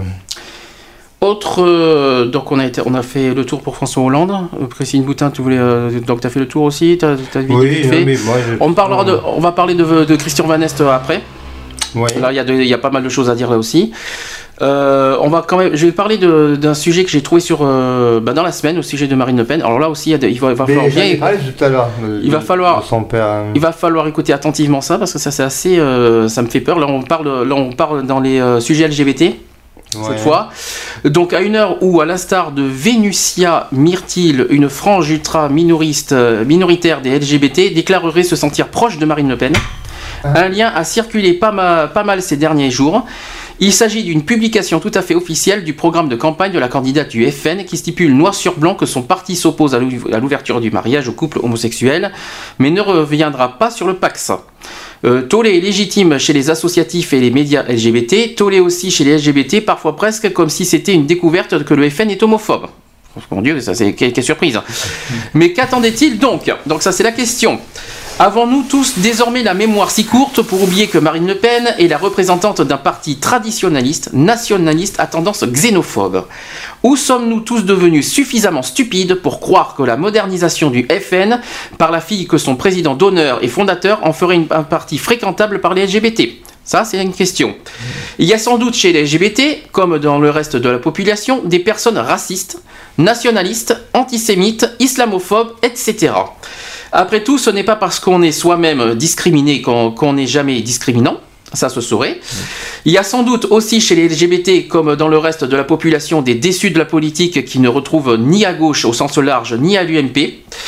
Et puis il y a aussi tous ces LGBT qui ne se retrouvent pas dans la partie visible de la communauté LGBT. Que ce soit parce qu'ils la trouvent un peu trop tapiole ou un peu trop militante. Quand bien même elle s'appellerait Gélib, et serait dûment estampillé à droite et pas forcément toujours très queer. Euh, oubliant allègrement que le Front National, même polissé en surface, en même modernisé, est encore le parti de Bruno Gollnisch, d'extrémistes nazifiants pire que lui, notamment de, de, personnes qui estiment que, je cite, on peut penser à ce qu'on veut d'Adolf Hitler, qui a effectivement fait des quelques erreurs durant son mandat, mais lui au moins n'a pas eu besoin de se, dédiaboliser face à ses opposants pour se faire élire par son, euh, par son peuple et reconstruire l'Allemagne. Euh, c'est pas moi qui ai écrit, hein, j'ai trouvé, ça sur un article. Hein. Lui au moins, il avait un, programme et des idées claires. Fin de citation. Euh, certains déçus évoqués plus haut qui en, viennent donc à perdre au choix tout esprit critique, tout amour propre, toute notion de responsabilité, toute notion d'humanité, toute intelligence ou bien les cinq en même temps d'ailleurs. Euh, bref, voilà qu'un jour cela, euh, cela se pose cette question consternante pour au moins 82% de la population française. Si on s'en tient au score chiracien de 2002, pourquoi pas Marine? Alors c'est vrai que c'est la grosse question de l'année. C'est vrai que est-ce que Marine va passer au deuxième tour? C'est vrai qu'on n'est pas encore sauvé. C'est il faut pas, faut pas, faut pas, parce que est-ce que Sarkozy va vraiment passer au deuxième tour? Ça c'est une autre question. Ça, c'est une autre question. Euh, Marine Le Pen n'est pas euh, une novice en politique. Inscrite au FN depuis 1986, elle en est devenue une candidate électorale dès 1992 à 24 ans. Ça peut-être qu'il y a des gens qui ne le savaient pas. Elle est juriste de formation. Elle est avocate de 1992 à 1998. Mon Dieu. faut euh, là, par contre, euh, euh, ceux qui ont, il faut quand même. elle était à Paris, année laquelle elle devient conseillère régionale au Nord Pas-de-Calais. Elle prend réellement son envol au sein du parti au soir du second tour de 2002, lorsque les médias la découvrent alors qu'elle remplace au pied levé un intervenant local du parti indisponible pour réagir aux résultats. Comme son père, c'est un animal politique et un, et un tribun médiatique d'une présence redoutable en plateau télé.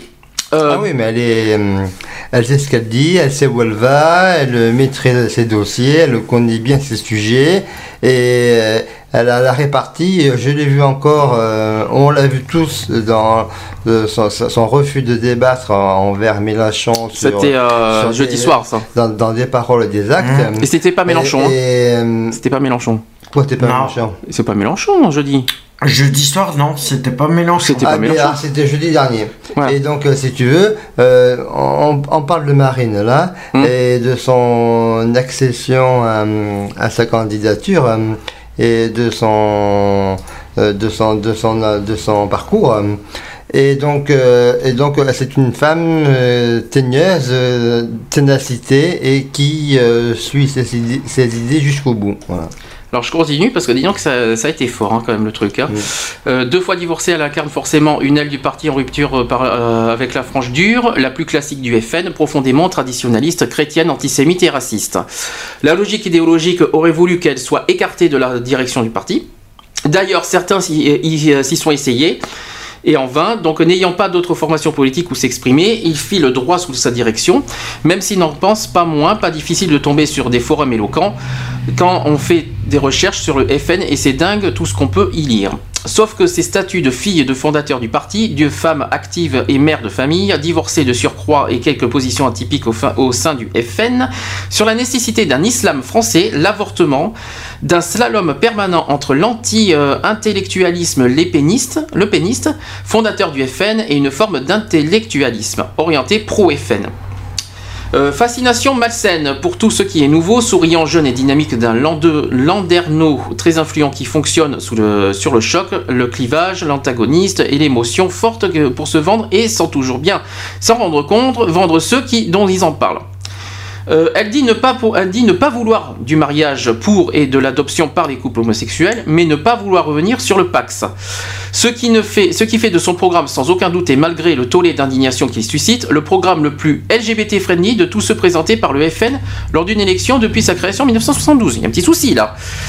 Euh, mais il ne faut pas s'y tromper. Derrière, derrière l'image et le discours cosmétique et populiste de sa présidente de Front National, c'est toujours ce parti dirigé par des bourgeois de profil facile fascisant qui accueille très largement et son sein des éléments qui regrettent l'occupation, la mise en quarantaine ou la déportation des juifs, des homosexuels et vraisemblablement des transgenres, euh, des opposants à son courant de pensée et le bruit des bottes.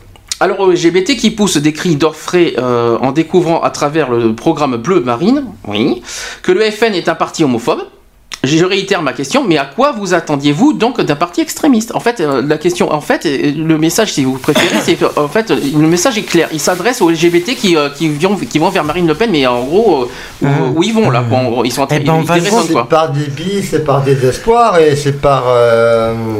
c'est par non avancée de leur. Et ils croient pas à leur au progrès euh, qu'on a milité, quoi, au progrès de, pour la reconnaissance des droits pour tous. Mais qu'est-ce que tu en penses, toi, des, homos qui, qui rejoignent Marine Le Pen alors qu'on ah, connaît le risque? Ah oui, et donc non, c'est J'en suis, je suis déçu pour eux. C'est bon, je respecte leur choix, mais euh, euh, Mazo, quoi. moi, pour moi, ils vont, c'est pas la bonne direction euh, et la bonne attitude dans notre combat pour l'égalité des sexes dans la société d'aujourd'hui. Des Mazo. Ouais, mais en gros, ce qu'il faut savoir, c'est que le parti FN, le FN automatiquement est il essaye de raciste, et raciste et homophobe et antisémite et anti. Il est, euh, c'est, euh, en gros, c'est, je vais être méchant. J'ai peut-être être méchant. Il y en a que je veux, je vais en choquer et peut-être. Mais ça, c'est, pour moi, le FN, c'est un Hitler 2. Oui, bon, c'est pas plus ça. grave. C'est pas ça. En plus grave. Moi, je suis pas sûr, mais bon, c'est pas ce que je voulais dire. La, la, question. La question n'est pas là. Les extrêmes, euh, on, la connaît bien, donc c'est pas non plus euh, de, de, de rendre... abuser euh, de faire de la politique pour ne pas respecter l'être humain en tant que tel. Donc, moi, le, moi ce à que je compte-là, à la casse retirée de la politique. Donc, le message il est clair. le contraire. Le message il est clair, c'est pourquoi donc des gens, euh, pourquoi euh, venir vers un parti qui est clairement homophobe, alors qu'il y a des homos qui sont euh, vers un parti et en plus l'homosexualité, ils vont le, ils vont le, le, repénaliser. Il faut être clair. Hein, ah oui, non, mais ça. Ah bah, la peine de mort, ils vont hein. la peine de mort, ils sont pour. En plus, je, tiens à le hein repréciser.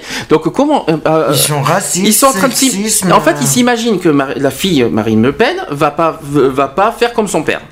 Ah mais elle est pire. Oh, c'est faux. Elle est pire que son père. Non, pire je sais pas, mais elle cache son jeu en tout cas. Elle est pire que son père. Elle cache son jeu, mais c'est plus facile. Elle essaie de, elle essaie de, diaboliser le, Front National pour, euh, pour elle essaie de, redonner, de redorer une image du FN qu'il n'y a pas. C'est faux, parce que derrière, quoi qu'il en soit, d'abord d'une, ça s'appelle toujours Front National, alors que ça devait soi-disant changer il y a deux ans de nom, soi-disant. Dès ça n'a jamais changé. Quand a repris, quand elle a repris la présidence, elle devait changer le nom, ça n'a jamais été fait, c'est déjà d'une. Euh, deux. Et, ça sera appelé comment alors euh, Je sais pas comment elle aurait appelé le Front National, mais elle voulait changer le nom, soi-disant, il y a deux ans. La euh, Fédération nationale. Ah, je sais pas. Non, il y avait un truc avec national dedans. Non, mais, elle voulait le changer. Il y avait un nom qui était évoqué il y a deux ans, mais elle a jamais fait quoi. Favoriser la nation. Ah, je sais pas si ça s'appelait RFN. Par contre, je crois que le FN aurait été enlevé. Ah oui. Ça aurait été. Une autre appellation complète quoi. Euh, euh, mais c'était, il y avait ça, hors chose qu'elle a jamais fait. Deux, euh, est-ce qu'elle essaie de, de, de, de, dédiaboliser le FN Moi, j'y crois pas. C'est clair, n'était précis. Je vais pas. Non, parce qu'ils ont leur propre ligne de conduite et on sait que ces partis extrémistes ont, ont, ont, Hitler, c'est une chose. C'est pas pareil, hein, c'est pas, pareil. C'est pas pire. Non, ils ont, ils, ont, ils ont une idée de la France précise, la mm. France aux Français euh, et leur euh, cheval de bataille et tout ce qui est euh, autour euh, de, cette euh, France aux Français, eh bien, pour eux, elle est proscrite. Et si on enlève le côté homo, parce qu'il faut apprendre à nous dire qu'on parle que de l'homosexualité, ils sont, ils sont aussi racistes et xénophobes. Euh, mais ils vont, ils elle te dira non. Si, tu l'as écouté, elle a des, des, noirs qui sont qui sont qui sont. Oui, j'ai vu ça. Oui, mais oui, évidemment. Elle, elle, a exprimé aussi. Oui, bien sûr. Elle va te démontrer aussi que des personnes LGBT qui sont dans son courant et qui sont pour. mais si histoire de choper les voix, mais c'est trop facile. C'est de là, c'est de Mais c'est stratégique. je suis désolé. Stratégique. Ouais, mais bon. Et donc non. C'est dégueulasse de C'est dégueulasse de passer. C'est politique. Hein. Tout ça au niveau, tout ça pour obtenir des signatures pour sa politique, automatiquement, elle dénigre les autres. Non, elle dénigre, sa propre campagne, je dirais plutôt, moi. Euh, C'est-à-dire qu'elle fait une campagne, et sa campagne, et quand, si jamais elle est élue, la campagne va être complètement différente. Hein. Euh, tout transformé, la peine de mort, ça va être revenu, l'homophobie, je ne raconte pas. Euh, oui, mais c'est dégueulasse, c'est dégueulasse de passer par là. on va revenir. le franc, on va revenir au franc. Ah non, c'est ouais, mais c'est dégueulasse de passer par là pour gagner des voix. C'est dégueulasse de gagner des voix comme ça. ça me fait penser un petit peu le roi à la reine à une monarchie, tu sais, euh, dans, ce système-là, quoi. Euh. alors que est-ce que vraiment que le peuple sera souverain? C'est une très bonne question euh, auquel j'espère qu'on n'aura pas à répondre. Non, j'espère que non. Mm. Elle a essayé, elle a essayé de tenter, elle, a tout essayé pour avoir ses 500 parrainages. Elle a essayé, de, elle a voulu. D'ailleurs, d'ailleurs, d'ailleurs, les sages ont dit non. Elle les aura pas. Les sages ont dit, j'ai oublié de, parce que ça, je l'ai pas sur moi, mais les sages, ils ont dit non à sa demande. Euh, j'ai l'article. Hein. Voilà, euh, ils ont, ils ont dit clairement non, des trucs. la Constitution a dit que des parrainages anonymes. Il ne reviendrait pas dessus et que ça restait comme c'était prévu et que ce soit bien, bien détaillé et bien affiché euh, chaque parrainage pour qui Ah bah vont être affichés, oui.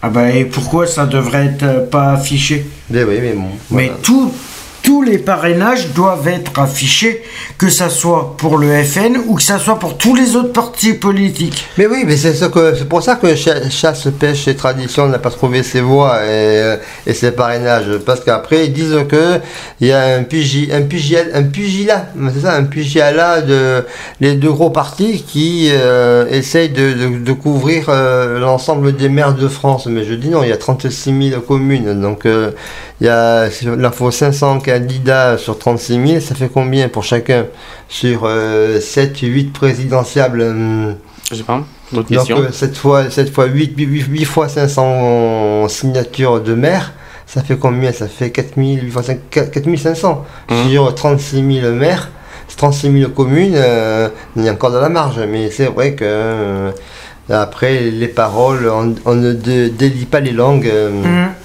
Et le favoritisme euh, doit être euh, omniprésent. Alors, on fait une pause euh, avant de passer à la dernière partie au niveau des LGBT. On va parler de Christian Van Est après. Ouais. je vais faire une pause. Devine laquelle je devine quelle chanson. On parlait de Marine Le Pen. Un petit message, allez direct. c'est debout, le voilà. Ah non. non, bah non, non, non, ça c'est. On va mettre Pull Marine. Non. Non. Du rap. Une chanteuse qui nous manque, qui aurait, bien, qui aurait bien voulu, qui aurait bien été là, bien, la bienvenue pour refaire ce qu'elle a fait en 2007. bon, ben, facile, Diams. Ah, Diams. la boulette. Hein. Non, Marine, euh, je vais mettre. c'est fait exprès. Allez, je mets ça. Euh, D'accord. Et bien moi, demain dans la santé, que je mettrai la chanson de Diane, tu sais, euh, change ton vote. Ah bah, fais celui-là. On fait comme ça. Moi, je la passe demain. D'accord, on fait comme ça. Hmm. Allez, pourquoi pas. Allez, on passe ça. A tout de suite.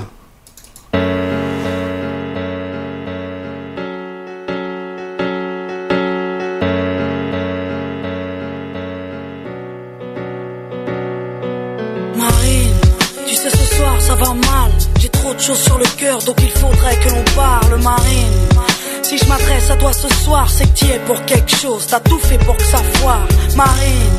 Dans le pays de Marianne, y a l'amour, y a la guerre, mais aussi le mariage, Marine. Pourquoi tu perpétues les traditions? Sais-tu qu'on sera des millions à payer l'addition? Ma haine est immense en ce soir de décembre. Quand je pense à tous ces gens que tu rassembles, tu sais. Moi je suis comme toi, je veux qu'on m'écoute. Et tout comme toi, j'aimerais que les jeunes se serrent les coudes, Marine. T'as un prénom si tendre, un vrai prénom d'ange. Mais dis-moi ce qui te prend, Marine. Dans le pays de Marianne, y a l'amour, y a la guerre, mais aussi le mariage, Marine. Pourquoi tu perpétues les traditions? Sais-tu qu'on sera des millions à payer l'addition? Ma haine est immense en ce soir de décembre. Quand je pense à tous ces gens que tu rassembles, tu sais. Moi je suis comme toi, je veux qu'on m'écoute. Et tout comme toi, j'aimerais que les jeunes se serrent les coudes, Marine. T'as un prénom si tendre, un vrai prénom d'ange. Mais dis-moi ce qui te prend, Marine. Dans le pays de Marianne, y a l'amour, y a la guerre, mais aussi le mariage, Marine. Pourquoi tu perpétues les traditions? Sais-tu qu'on sera des millions à payer l'addition? Ma haine est immense en ce soir de décembre. Quand je pense à tous ces gens que tu rassembles, tu sais. Moi je suis comme toi, je veux qu'on m'écoute. Et tout comme toi, j'aimerais que les jeunes se serrent les coudes, Marine. T'as un prénom si tendre, un vrai prénom d'ange. Mais dis-moi ce qui te prend, Marine. Dans le pays de Marianne, y a l'amour, y a la guerre, mais aussi le mariage, Marine. Pourquoi tu perpétues les traditions? Sais-tu qu'on sera des millions à payer l'addition? Ma haine est immense en ce soir de décembre. Quand je pense à tous ces gens que tu rassembles, tu sais.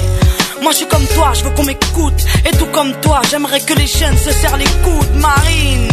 T'as un prénom si tendre, un vrai prénom d'ange. Mais dis-moi ce qui te prend, Marine. Dans le pays de Marianne, y a l'amour, y a la guerre, mais aussi le mariage, Marine. Pourquoi tu perpétues les traditions? Sais-tu qu'on sera des millions à payer l'addition? Ma haine est immense en ce soir de décembre. Quand je pense à tous ces chants que tu rassembles, tu sais. Moi je suis comme toi, je veux qu'on m'écoute. Et tout comme toi, j'aimerais que les jeunes se serrent les coudes. Marine, t'as un prénom si tendre, un vrai prénom d'ange. Mais dis-moi ce qui te prend, Marine. Dans le pays de Marianne, y a l'amour, y a la guerre, mais aussi le mariage, Marine. Pourquoi tu perpétues les traditions Sais-tu qu'on sera des millions à payer l'addition Ma haine est immense en ce soir de décembre. Quand je pense à tous ces chants que tu rassembles, tu sais. Moi je suis comme toi, je veux qu'on m'écoute. Et tout comme toi, j'aimerais que les jeunes se serrent les coudes. Marine, t'as un prénom si tendre, un vrai prénom d'ange. Mais dis-moi ce qui te prend, Marine. Dans le pays de Marianne, y a l'amour, y a la guerre, mais aussi le mariage, Marine. Pourquoi tu perpétues les traditions? Sais-tu qu'on sera des millions à payer l'addition? Ma haine est immense en ce soir de décembre. Quand je pense à tous ces chants que tu rassembles, tu sais. Moi je suis comme toi, je veux qu'on m'écoute. Et tout comme toi, j'aimerais que les jeunes se serrent les coudes. Marine, t'as un prénom si tendre, un vrai prénom d'ange. Mais dis-moi ce qui te prend, Marine. Dans le pays de Marianne, y a l'amour, y a la guerre, mais aussi le mariage, Marine. Pourquoi tu perpétues les traditions? Sais-tu qu'on sera des millions à payer l'addition? Ma haine est immense en ce soir de décembre. Quand je pense à tous ces chants que tu rassembles, tu sais. Moi je suis comme toi, je veux qu'on m'écoute. Et tout comme toi, j'aimerais que les jeunes se serrent les coudes. Marine, t'as un prénom si tendre, un vrai prénom d'ange. Mais dis-moi ce qui te prend, Marine. Dans le pays de Marianne, y a l'amour, y a la guerre, mais aussi le mariage, Marine. Pourquoi tu perpétues les traditions? Sais-tu qu'on sera des millions à payer l'addition? Ma haine est immense en ce soir de décembre. Quand je pense à tous ces chants que tu rassembles, tu sais. Moi je suis comme toi, je veux qu'on m'écoute. Et tout comme toi, j'aimerais que les jeunes se serrent les coudes. Marine, t'as un prénom si tendre, un vrai prénom d'ange. Mais dis-moi ce qui te prend, Marine.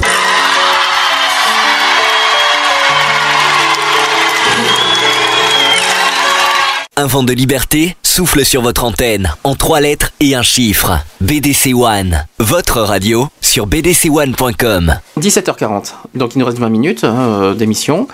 Euh, on va passer euh, sans, transition au sujet des LGBT de la semaine, c'est Christian Van Est, évidemment, on va, beaucoup en parler. J'ai deux sujets à ce, à son, par rapport à lui.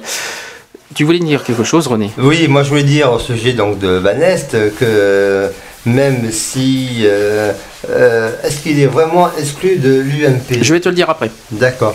Il y a ça parce qu'il il resterait toujours en, course dans la politique et euh, c'est ça qui me, me, désole. Je te, je t'annonce comme ça, il ne serait pas exclu. Voilà. Je te, je te le dirai après. Les, rumeurs sont bonnes. Il n'est pas exclu, mais il, faut, il va sortir de, il va quitter l'UMP. Alors je te dirai ça après. Mm. on va, je vais commencer d'abord pour, pour le, ben, au sujet de l'UMP. Justement, il critique ouvertement l'UMP qui, euh, mercredi dernier. Donc euh, le député du Nord, euh, Christian Van Est, ne en veut aux dirigeants de l'UMP d'avoir annoncé mercredi 22 février qu'il allait quitter la politique. Le bureau politique de l'UMP devait se prononcer mercredi matin sur son exclusion à la suite des propos tenus sur la légende de la déportation des, homosexuels en France.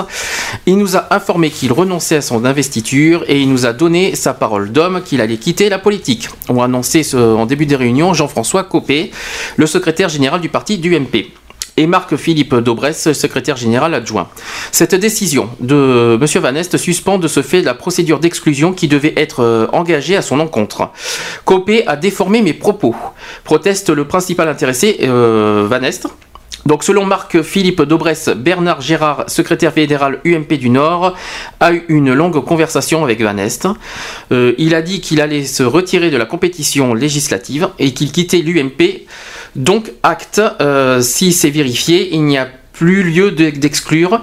Si cela n'est pas vérifié, Jean-François Copé en tirera les conséquences. Donc, Monsieur Copé lui indique que Christian Van Est a fait connaître à Marc-Philippe Daubresse et Bernard Girard, secrétaire fédéral UMP du Nord, son intention de ne pas solliciter l'investiture de l'UMP, de l'UMP aux prochaines élections législatives. En conséquence, l'UMP a investi un nouveau candidat, Gérard, euh, Gérald Darmanin. Ah bon, c'est celui qui sera en, qui remplacera le euh, pour le sa circonscription. Ensuite, euh, autre citation de Christian Van Est, il dit J'ai bougrement envie de quitter ce marigot le, plus rapidement possible, reconnaît Christian Van Est. Euh, il, continue à dire en novembre, j'ai déjà fait savoir mon intention de mettre un terme à ma carrière parlementaire, mais l'UMP a insisté pour me retenir. Aujourd'hui, l'exécutif du parti veut m'exclure et utilise depuis une semaine tous les moyens pour faire pression sur moi et me faire partir. Je considère que ce n'est pas de, des manières et un manque de respect pour un vieux militant. Ce n'est pas au secrétaire général de l'UMP de prendre cette décision à ma place. Il continue à dire Je prends mon temps pour prendre mes décisions et j'ai prévu de rencontrer ce soir les militants et cette semaine plusieurs maires, précise Christian Van Est. La méthode utilisée pour m'évincer n'est pas digne. Poursuit le député avant de lancer à, l'intention du patron de l'UMP Il a un poids chiche dans la tête et pas la carrure d'un homme euh, d'État. Euh, ensuite, euh, cette fois, on va, parler du lobby gay. Alors ça, c'est grave ce qu'il a dit. Le bureau politique à l'unanimité a condamné à la plus grande force ces propos inacceptables, profondément choquants et intolérables, avait, euh, assuré Jean-François Copé le mercredi 15 février le mercredi 15 février. Puis sur TF1, Nicolas Sarkozy avait assuré quelques heures plus tard que tout ce qui peut paraître de près ou de loin de l'homophobie, j'en ai, je l'ai en horreur. Oui. Oui, donc. Euh, c'est bizarre. Hein. Hmm. Après, alors qu'il a annoncé euh, la même semaine euh, qu'il refuse le mariage. Oui, bon, pourquoi pas Allez, soyons fous. Monsieur Van Est avait reproché à l'UMP de céder à la puissance médiatique du lobby gay. S'ils sont assez bêtes pour obéir à un lobby, ils commettront une erreur. Voilà ce qu'il a dit sur le gay, sur, sur les médias gays. C'est sympa, hein Ah oui, bien sûr. C'est sympa. On est citoyen, à ce que je sache. On a le droit de dire ce qu'on pense. C'est quand même normal. Euh, discrimination, ça reste discrimination. Donc c'est quand même aussi normal qu'on se, qu'on, se révolte. Et monsieur n'est pas content. Ben, je suis désolé, euh, ça fait partie. Il est contre toutes les formes d'expression. Donc euh, il, il, reste dans son, dans, dans son cheminement de, de droitisation. Bah, il, il, se gêne pas pour dire des, méchancetés sur les gens et euh, lui il n'accepte pas les, critiques en retour. Ah, il faut. C'est trop facile. Ah, je suis désolé, attends, il faut arrêter les conneries. Euh, il, critique ouvertement les homos et tout machin euh, et tout. Et lui en retour, il faut pas qu'on le critique. Ah, mais c'est injuste, ce qu'on me fait, c'est pas bien et tout machin. Lui, en, fait, il, met en avant la liberté d'expression, je crois. Il a dit oui, la liberté d'expression, c'est les droits de l'homme, donc je, je, dis ce que je pense et je, je, je, le cache pas. Mais il, il, pas pour lui, il se croit, il, a, il a tout, il dit que ça fait penser à quelqu'un ça. Il, se, fait les réponses et les questions à lui tout seul, alors qu'il faut qu'il assume euh, sa propre, euh, ses propres dires, parce que de, toute façon, il a dit qu'il refusait de s'excuser euh, toutes les critiques qu'il a menées sur la déportation et qui est malvenue bien entendu hein, et qui est une faute de sa part. Et donc l'expression qu'il qu'il dit, il assume en sens unique et ce n'est pas bon. Et le lendemain, eh ben, j'ai vu euh, ce petit article, il est tout court et euh, tout simple. J'ai vu, il y a marqué Van Est n'est pas exclu, mais quitte l'UMP. Voilà ce que j'ai. Euh, ce que j'ai. de son propre chef. Bon, ouais, il démissionne de sa propre. Donc, je vais lire quand même l'histoire. Donc, le parti présidentiel n'a pas du tout, n'a pas du tout fait tenue parole. Euh, le, bureau politique de l'UMP a évité d'exclure Christian Van Est hier, euh, donc le 22 février, malgré la levée du bouclier provoquée la, semaine dernière par les propos du, député nordiste. Je vais y arriver aujourd'hui. Hein. Euh, Christian Van Est avait évoqué sur un site internet, je cite, la légende de la déportation des homosexuels en France pendant la Deuxième Guerre mondiale, une thèse réfutée par les historiens. En revanche, l'UMP a comme prévu décidé d'investir un autre candidat dans la dixième circonscription du Nord. Donc c'est Gérald Darmanin, directeur de cabinet du ministre des Sports David Douillet, qui sera proposé à la commission des investitures euh, le 28 février. Mais le jeune Tourquenois, euh, qui souhaite être loyal vis-à-vis -vis de Christian Van Est, affirme qu'il ne se présentera pas euh, si le député sortant brigue un nouveau mandat sans l'UMP. Christian Vanest a d'ailleurs annoncé hier, euh, le 22 février, qu'il quittait le, parti lui-même, content de quitter un tel machin. Oui, c'est pas, pas sympa pour, pour euh, ses collègues. Quoi. Hein. Le machin, quoi. Parce qu'il est quand même maire d'une commune, non, Vanest Je crois, oui. Donc, s'il si, démissionne, c'est quand même lourd de conséquences pour sa participation à la vie politique. Alors il nous reste deux sujets euh, à placer. Je vais commencer par un, nouveau, euh, une nouvelle, euh, un nouveau politicien qui a fait de l'homophobie cette semaine. Alors est-ce que tu sais qui est Bernard Debré? C'est un parlementaire Alors, ça, c'est, je vais te le dire. Hein. De toute façon, tu, tu, tu, on te dérange pas trop, ça va? Donc, c'est un député UMP. Hein. Ouais. un de plus. Donc, donc, la citation, il a dit Une lopette, cela n'a rien à voir avec un homosexuel. Donc, il a parlé. Alors, je vais expliquer, je vais expliquer on va dire l'histoire. C'est pas un homosexuel à lunettes, une lopette bah, je vais non, c'est autre chose. Je vais t'expliquer l'histoire. Donc, le député UMP de Paris, en voulant dénigrer François Hollande, l'a comparé à une lopette, euh, un terme clairement homophobe. Le retour du refoulé réagit le militant David Aner, euh, euh, Chiffrine. Alors ça c'est pas facile à dire. Donc euh, sa grande gueule, il assume et même le revendique en participant régulièrement à l'émission de radio du même nom sur RMC.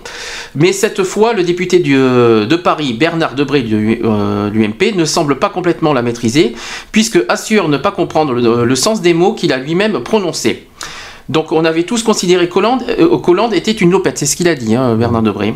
Vendredi dernier, lors de cette émission, le député UMP s'exprimait sur la candidature de François Hollande à la présidentielle.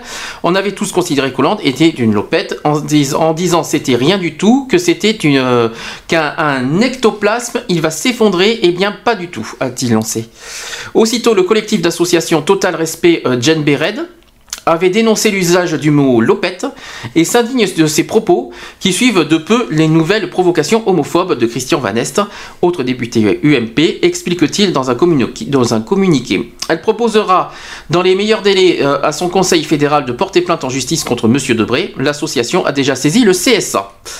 Euh, je n'ai rien à voir avec Christian. Alors euh, Bernard Debré dit qu'il n'a rien à voir avec Christian Van Est. Euh, l'équipe de campagne socialiste n'a pas souhaité réagir directement.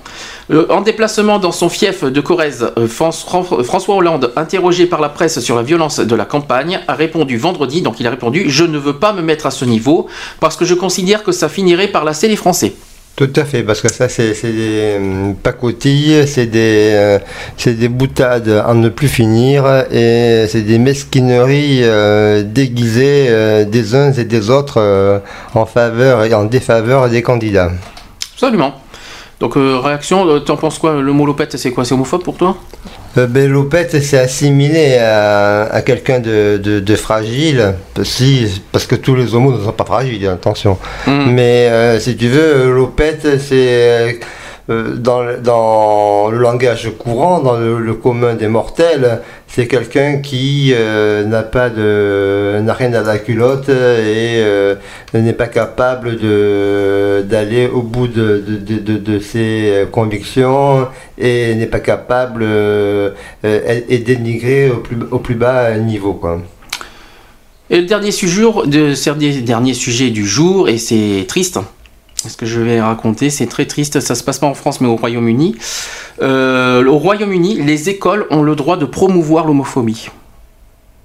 Aïe aïe aïe. De promouvoir? Oui.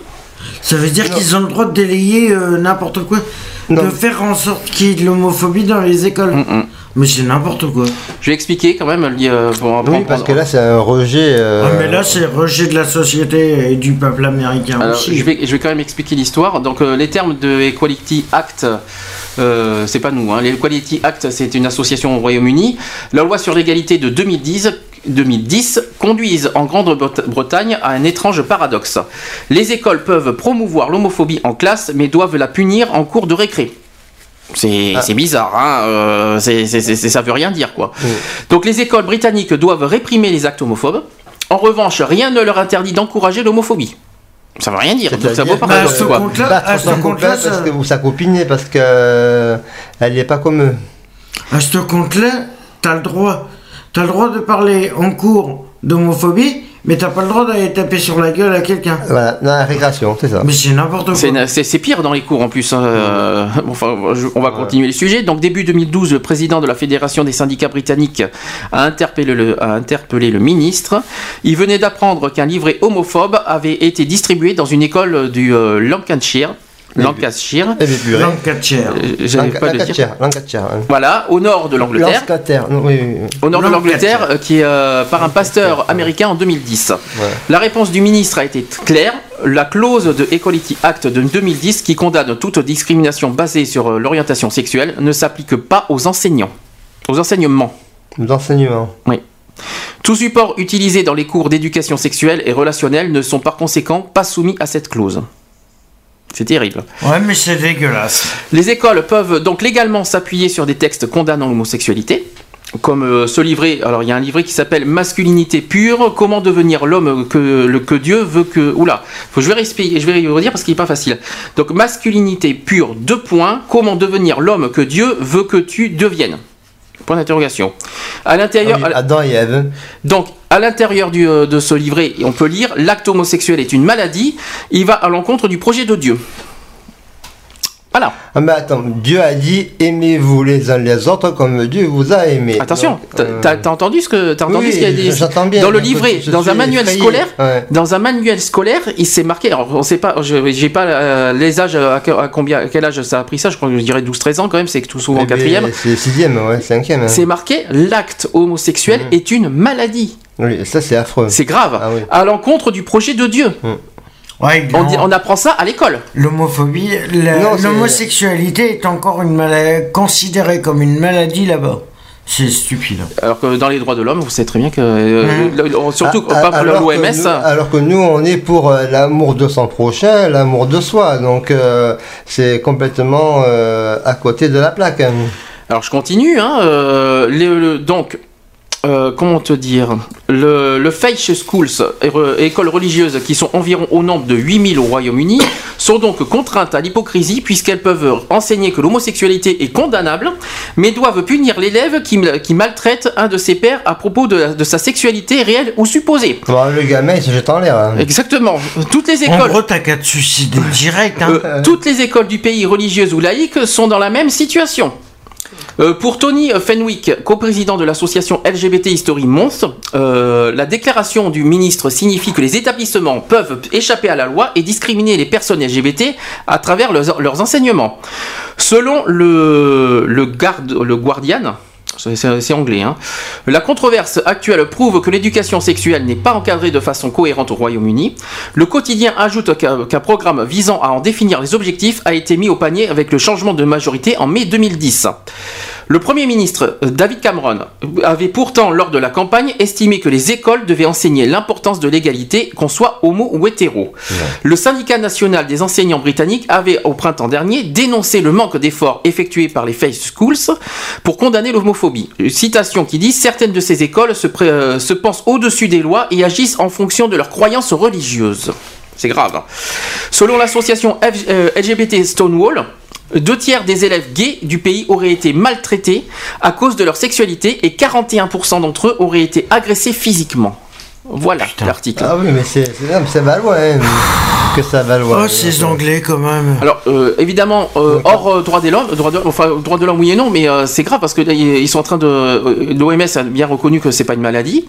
Les, en fait, c'est. Mais eux, ils en remettent une couche. Donc, Ouais, mais eux, j'ai l'impression qu'ils sont en train de le faire exprès aussi, de, de faire comme. de pas respecter. De relever. Hmm. Bah, ça va créer de la nouvelle haine, ça, c'est. Absolument. C'est impensable. et surtout à l'école. Le, déni de, de, personnalité de, chacun, chacun sa vie, chacun, chacun son sexe, euh, c'est foutu quoi. Donc c'est tout un travail ah, mais surtout là-bas. Euh, qui est à refaire et, euh, à, remanier et, toujours aller dans le sens de l'égalité des, des enfants et des personnes. Donc voilà, donc euh, là-dessus, hein, évidemment, j'espère que la politique, euh, bah, va réagir, que David Cameron va réagir aussi parce que c'est pas possible. On, peut pas laisser passer ça. Surtout en Angleterre, faut quand même le faire. En Angleterre. Surtout en Angleterre. C'est contradictoire. C'est complètement bizarre. Il y a quelques mois, je sais pas si tu te souviens qu'on on, on en a parlé avec Equality. Il y avait David Cameron qui, euh, mm. qui condamnait les pays africains d'être de l'homophobie. Je sais pas si tu te souviens de cette histoire. Et, là, maintenant, et maintenant, dans son propre pays, il est pour. Et dans, non, c'est pas lui qui est pour, c'est dans son propre pays et euh, on laisse euh, les écoles euh, tout ça parce qu'il y a une clause qui n'est pas faite. Prendre, l'initiative. C'est affreux quoi. De toute façon, puisqu'il est, puisqu'il laisse faire ça automatiquement, il est pour. Ah non, pas forcément. Quelque part, il est pour. Il suit sa majorité, il peut pas. Mais il est pour. Donc après, non, il est pas pour. Ah non, David Cameron, il n'a jamais été pour. il ah bah alors à ce c'est juste, c'est juste, il a été, c'est juste que ça a été dit que les écoles sont au-dessus des lois et qu'ils font ce que, comme ils veulent quoi. Ils ont leur. Euh... ouais, ben ils devraient mettre les lois françaises là-bas et puis ils verront. Non, mais c'est pas les mêmes lois. Oui, c'est pas Ils ont leur, euh, ils ont leur, charte, ils ont leur. Ouais, bah leur charte, allez à revoir. Mais voilà, donc donc c'est là qu'il faut, faut travailler sur les articles qu'il et les, et les, faire revenir dans des dérisions, dans des raisons plus raisonnables. Parce que ça serait bien contre s'ils ont une charte des droits de l'homme à la base. Les droits de l'homme c'est européen, donc déjà l'Angleterre est dedans. oui, non, Charte des droits fondamentaux c'est européen, je tiens à le ah préciser ah aussi. Et alors ils sont non, ils sont obligés de la respecter. Bah, normalement, oui, c'est une signature de, de l'Europe.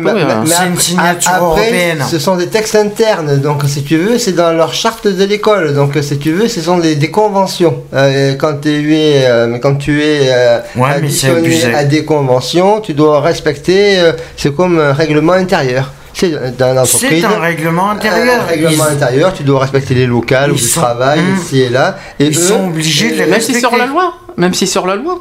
Eh bien, si c'est hors la loi, c'est peut-être. Euh, ils le disent eux-mêmes, c'est au-dessus des lois. Donc, s'ils ne mmh. pas y retravailler dessus, c'est terrible, quoi. Il faut arriver à ce que ce soit ce compromis soit soit enlevé. Moi maintenant. pour moi maintenant, je comprends mieux pourquoi les jeunes homosexuels des États-Unis se suicident. Non, mais là, on, là, on est en Angleterre, là. On n'est ah, pas aux États-Unis. Non, c'est pas pareil. C'est pareil. non, c'est pas pareil. Non, c'est pas, chaque pays est différent. C'est pas Ils pareil. pas les mêmes conventions. Toutes, les universités et conventions. Euh, moi, ce que j'aime bien aux États-Unis, par exemple, c'est que tu as une université d'homosexuels. En précisant que, je, en parlant des États-Unis, un huitième État vient de euh, dire oui au mariage gay.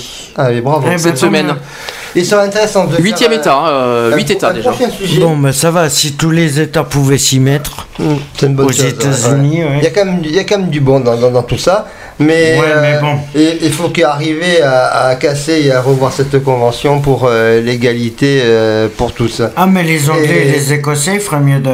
Et donc, donc oui, mais oui. Il faudrait mieux de, revoir leur charte. Et euh, donc je voulais dire, moi, euh, il y, a une université aux États-Unis qui est euh, exclusivement pour les LGBT. Et il serait bien qu'un jour on en fasse un débat prochainement sur cet établissement universitaire. Ce intéressant. Pourquoi pas? Voilà, c'est bien. Un, sujet à, à, évoluer, à dire, il existe comme... Euh, moi, mon, mon, euh, mon, souhait était de faire un, un lycée des droits de l'homme. D'accord. Euh, dans, dans, dans, dans, ce contexte-là, mais euh, sans a priori, sans avoir des conventions religieuses, sans avoir des, des en restant euh, dans, dans la tranche sociétale et ouais, de rester neutre, de, de, rester de rester dans le respect surtout et dans la dignité dans le respect et, neutre des. Je précise, je précise qu'il est 18h01, on va clôturer. Donc déjà, merci à ceux qui nous ont écoutés. Merci, merci. à tous ceux qui nous ont écoutés. Comme d'habitude, les, émissions que vous pouvez les réécouter en podcast euh, sur www.equalities.fr. Donc vous allez à gauche, vous avez tous les podcasts, que ce soit euh, Equality et Excentrique. On en, on en reparlera demain. Euh, ensuite, oui, après, je t'inquiète pas, on arrive à Excentrique, t'inquiète pas, j'y arrive. Euh, deuxième chose, euh, la semaine prochaine, j'ai pas encore le sujet. Euh, au niveau des grands, des grands samedis, des grands rendez-vous, alors j'ai retenu plein de dates. Le 24 mars, on va faire la journée contre le racisme parce que c'est le 21 mars. Donc on va, faire cette journée le 24 mars, un samedi. 31 mars, ça va être le week-end d'action. On va faire un, gros week-end d'action ensemble. Et d'ailleurs, il y a Manuel qui m'a qui proposé ce qu'on fasse un, un d'action ensemble. Donc on risque de faire une grosse mobilisation au BDC One pour les d'action. ensuite, 7 avril, ça sera euh, bah, la journée mondiale de la santé. Donc normalement GG va être avec nous. 14 et 21 avril, euh, euh, on va. T'as oublié de parler du 8 mars. Non, 8 mars, c'est la journée de la femme, c'est un jeudi pour moi, ce que je sache. Oui, non, mais, c'est pareil. Mais c'est pas, je sais pas si c'est, j'aimerais bien qu'il y ait une femme ici dans ce cas. C'est pas mon domaine, la journée de la femme. C'est plus, je préférerais qu'une femme euh, qui en parle de cette journée-là, pas moi. Mm. Ça me dérange, quoi. Oui, non, mais bon, on aurait Je préfère mieux que ça soit une femme qui parle de cette journée, parce que moi, c'est pas, c'est pas moi de faire ça, je trouve. Mm. Je pense. Oui, mais euh, voilà. Euh, on l'aura dans nos commentaires, dans l'émission. Il y a nos commentaires, il y a, il y en aura d'autres. Voilà, il y a ça. Et nous, peut-être que, non, mais 14 mars, je suis pas là. Donc, euh... Euh, ensuite, euh, bah, 14 et... 10. Ah oui, non, je suis pas, 14 et 21 avril, spéciale élection présidentielle. Mmh. On en aura deux samedis à la suite. Le 28 avril, alors 28 et 29 avril, ça, ça, on verra ça tous les deux. Il va y avoir la journée de la déportation. Mmh, qui se passe le 29 mars, 29 avril plutôt, 29 mars, 29 avril. c'est un dimanche, donc ça sera une journée d'excentrique. Mmh. Et puis voilà, et après on continuera le 17 mai, le juin, il y aura Stonewall aussi quelque part, donc on en parlera de tout ça. On, reviendra sur. Tu voulais dire quelque chose rapidement, René? Oui, non, je voulais en terminer, enfin terminer, non, je voulais juste donner le, match entre euh, Hollande et puis euh, Sarkozy. Au niveau des, euh, sondages? Pas au niveau des sondages, parce qu'ils sont au coup de coup de 28-27%, ils remontent très fort. Et bon, si Marine ne vient pas, n'a pas ses, voix, ça ferait du 25-25, vous voyez. serait à, serait à égalité pour le match du premier tour. Et ce que je voulais euh, signaler, c'était que euh, il a été dit que le candidat de janvier ne sera pas forcément le candidat du mois de mai. Et il faut savoir que Sarkozy aussi a été candidat euh, au mois de janvier et puis il a été quand même élu. Et précédemment, Chirac aussi avait été candidat en janvier, il avait été élu. En remontant un petit peu les différents parcours présidentiels, on s'aperçoit que c'est mi-figue, mi-raisin et que, et que le candidat en, en pleine euh, position, je veux dire, en, haut des, sondages au mois de janvier, euh, a des chances euh, d'accéder à une réussite. Vite fait, en attendant que je refasse ça, tu peux vite fait parler du programme de demain? Excentrique. Alors, excentrique, eh demain à partir de 16h, 16h, 19h. 19h cette fois, malheureusement. Cette fois, oui. 19h, on va respecter les délais, les bonus, si j'en fais, j'en ferai pendant l'émission. Donc, deux parties, bien entendu. La, la première, 16-18 et la seconde 18-19. ça, il faudrait expliquer parce qu'on va, on va, on va, changer effectivement la, programmation d'excentrique. Donc, euh, Je vais essayer de de, de, de, planifier un petit peu les, différentes interventions. Euh, euh, donc en première partie, il va y avoir tous les faits, les actualités, les faits de société, débats et discussions téléphoniques à la clé, réactions, témoignages, à la demande. On va retrouver ça en première partie. Bien, entendu, on va avoir toute l'actualité euh, de proximité. Donc on va reparler du tramway, on va reparler du rebondissement sur euh, euh, sur ce, dossier-là. On va parler du dossier du pont Baba, euh, Bastide, la trave est arrivée, vous en saurez davantage demain. Hmm. Ensuite, je vais rebondir aussi en, là, en fin de première partie sur la partie cinéma. Il y a le film Claude François, je suis fan de Claude, François. Donc, Clo, c'est ça, il va y avoir un film qui va sortir. le 14 mars, là-bas dans Je vous ferai découvrir euh, en exclusivité dans l'excentrique la bande-annonce du, du film Clo-Clo. Vous aurez aussi, je vais revenir sur les Césars. Euh, les Césars seront en première partie, donc là vous aurez les deux bas danse du film The Artist qui a été publicité et récompensé, également du film de Michel Blanc, euh, euh, L'exercice d'État, on est en plein dedans. Et c'est en pleine. Euh, euh, et, ensuite, en seconde partie, nous retrouverons nos brèves habituelles, que ce soit euh, donc agenda, sortie cinéma, la cuisine, l'horoscope, mais sans coup de téléphone. par contre, en deuxième et Voilà, et voilà, et, sans réaction téléphonique. Bon, le chat sera à votre disposition, bien entendu, pour envoyer vos messages et, et vos avis. Et voilà. Et donc tout au long de l'émission, vous n'hésitez pas à, proposer vos musiques parce que c'est des musiques d'hier, d'aujourd'hui, de demain, dans la joie, dans la bonne humeur. Euh, années 80, 90, 2000, 2011, 2012. C'est tout ça et c'est cette expression magique dans Excentrique. Allez, on va rendre l'antenne, on va mettre la playlist. On va se dire euh, donc à demain pour, pour Excentrique à 16h et à la semaine prochaine 15h dans Equality. Comme d'habitude, ça sera la 21e. On a fait 20, on a fait la moitié de la saison aujourd'hui, on est à la 20e. Eh bien, déjà, moi, je à la 18e. Hein. Euh, donc, euh, on se suit. On, va, on se suit, de toute façon. Donc, on se dit à samedi prochain, 15h pour Equality, à demain pour Excentrique Merci de nous écouter. Euh, bisous à tous. Merci pour votre fidélité. Bisous à tous. Passez une bonne soirée, passez un bon week-end. Bisous. Bisous, bisous. Bonne soirée. Retrouvez toutes nos émissions en podcast sur www.equalities.fr www.equalities.fr on choisit pas sa couleur de peau. Encore moins les tourments hétéro Qui sommes-nous pour juger ce qui est bien ou mal. Non pas que chaque homme est égal. On ne choisit pas sa couleur de peau. Encore moins les tourments hétéro Qui sommes-nous pour juger ce qui est bien ou mal. Dit-on pas que chaque homme est égal. Voilà, c'est fini. À très bientôt. Média de proximité du cadran nord-ouest bordelais, Radio BDC One, la radio d'expression. Le samedi de 15h à 18h. Le samedi 15h 18h. Retrouvez l'émission Equality. L'émission Equality sur BDC One.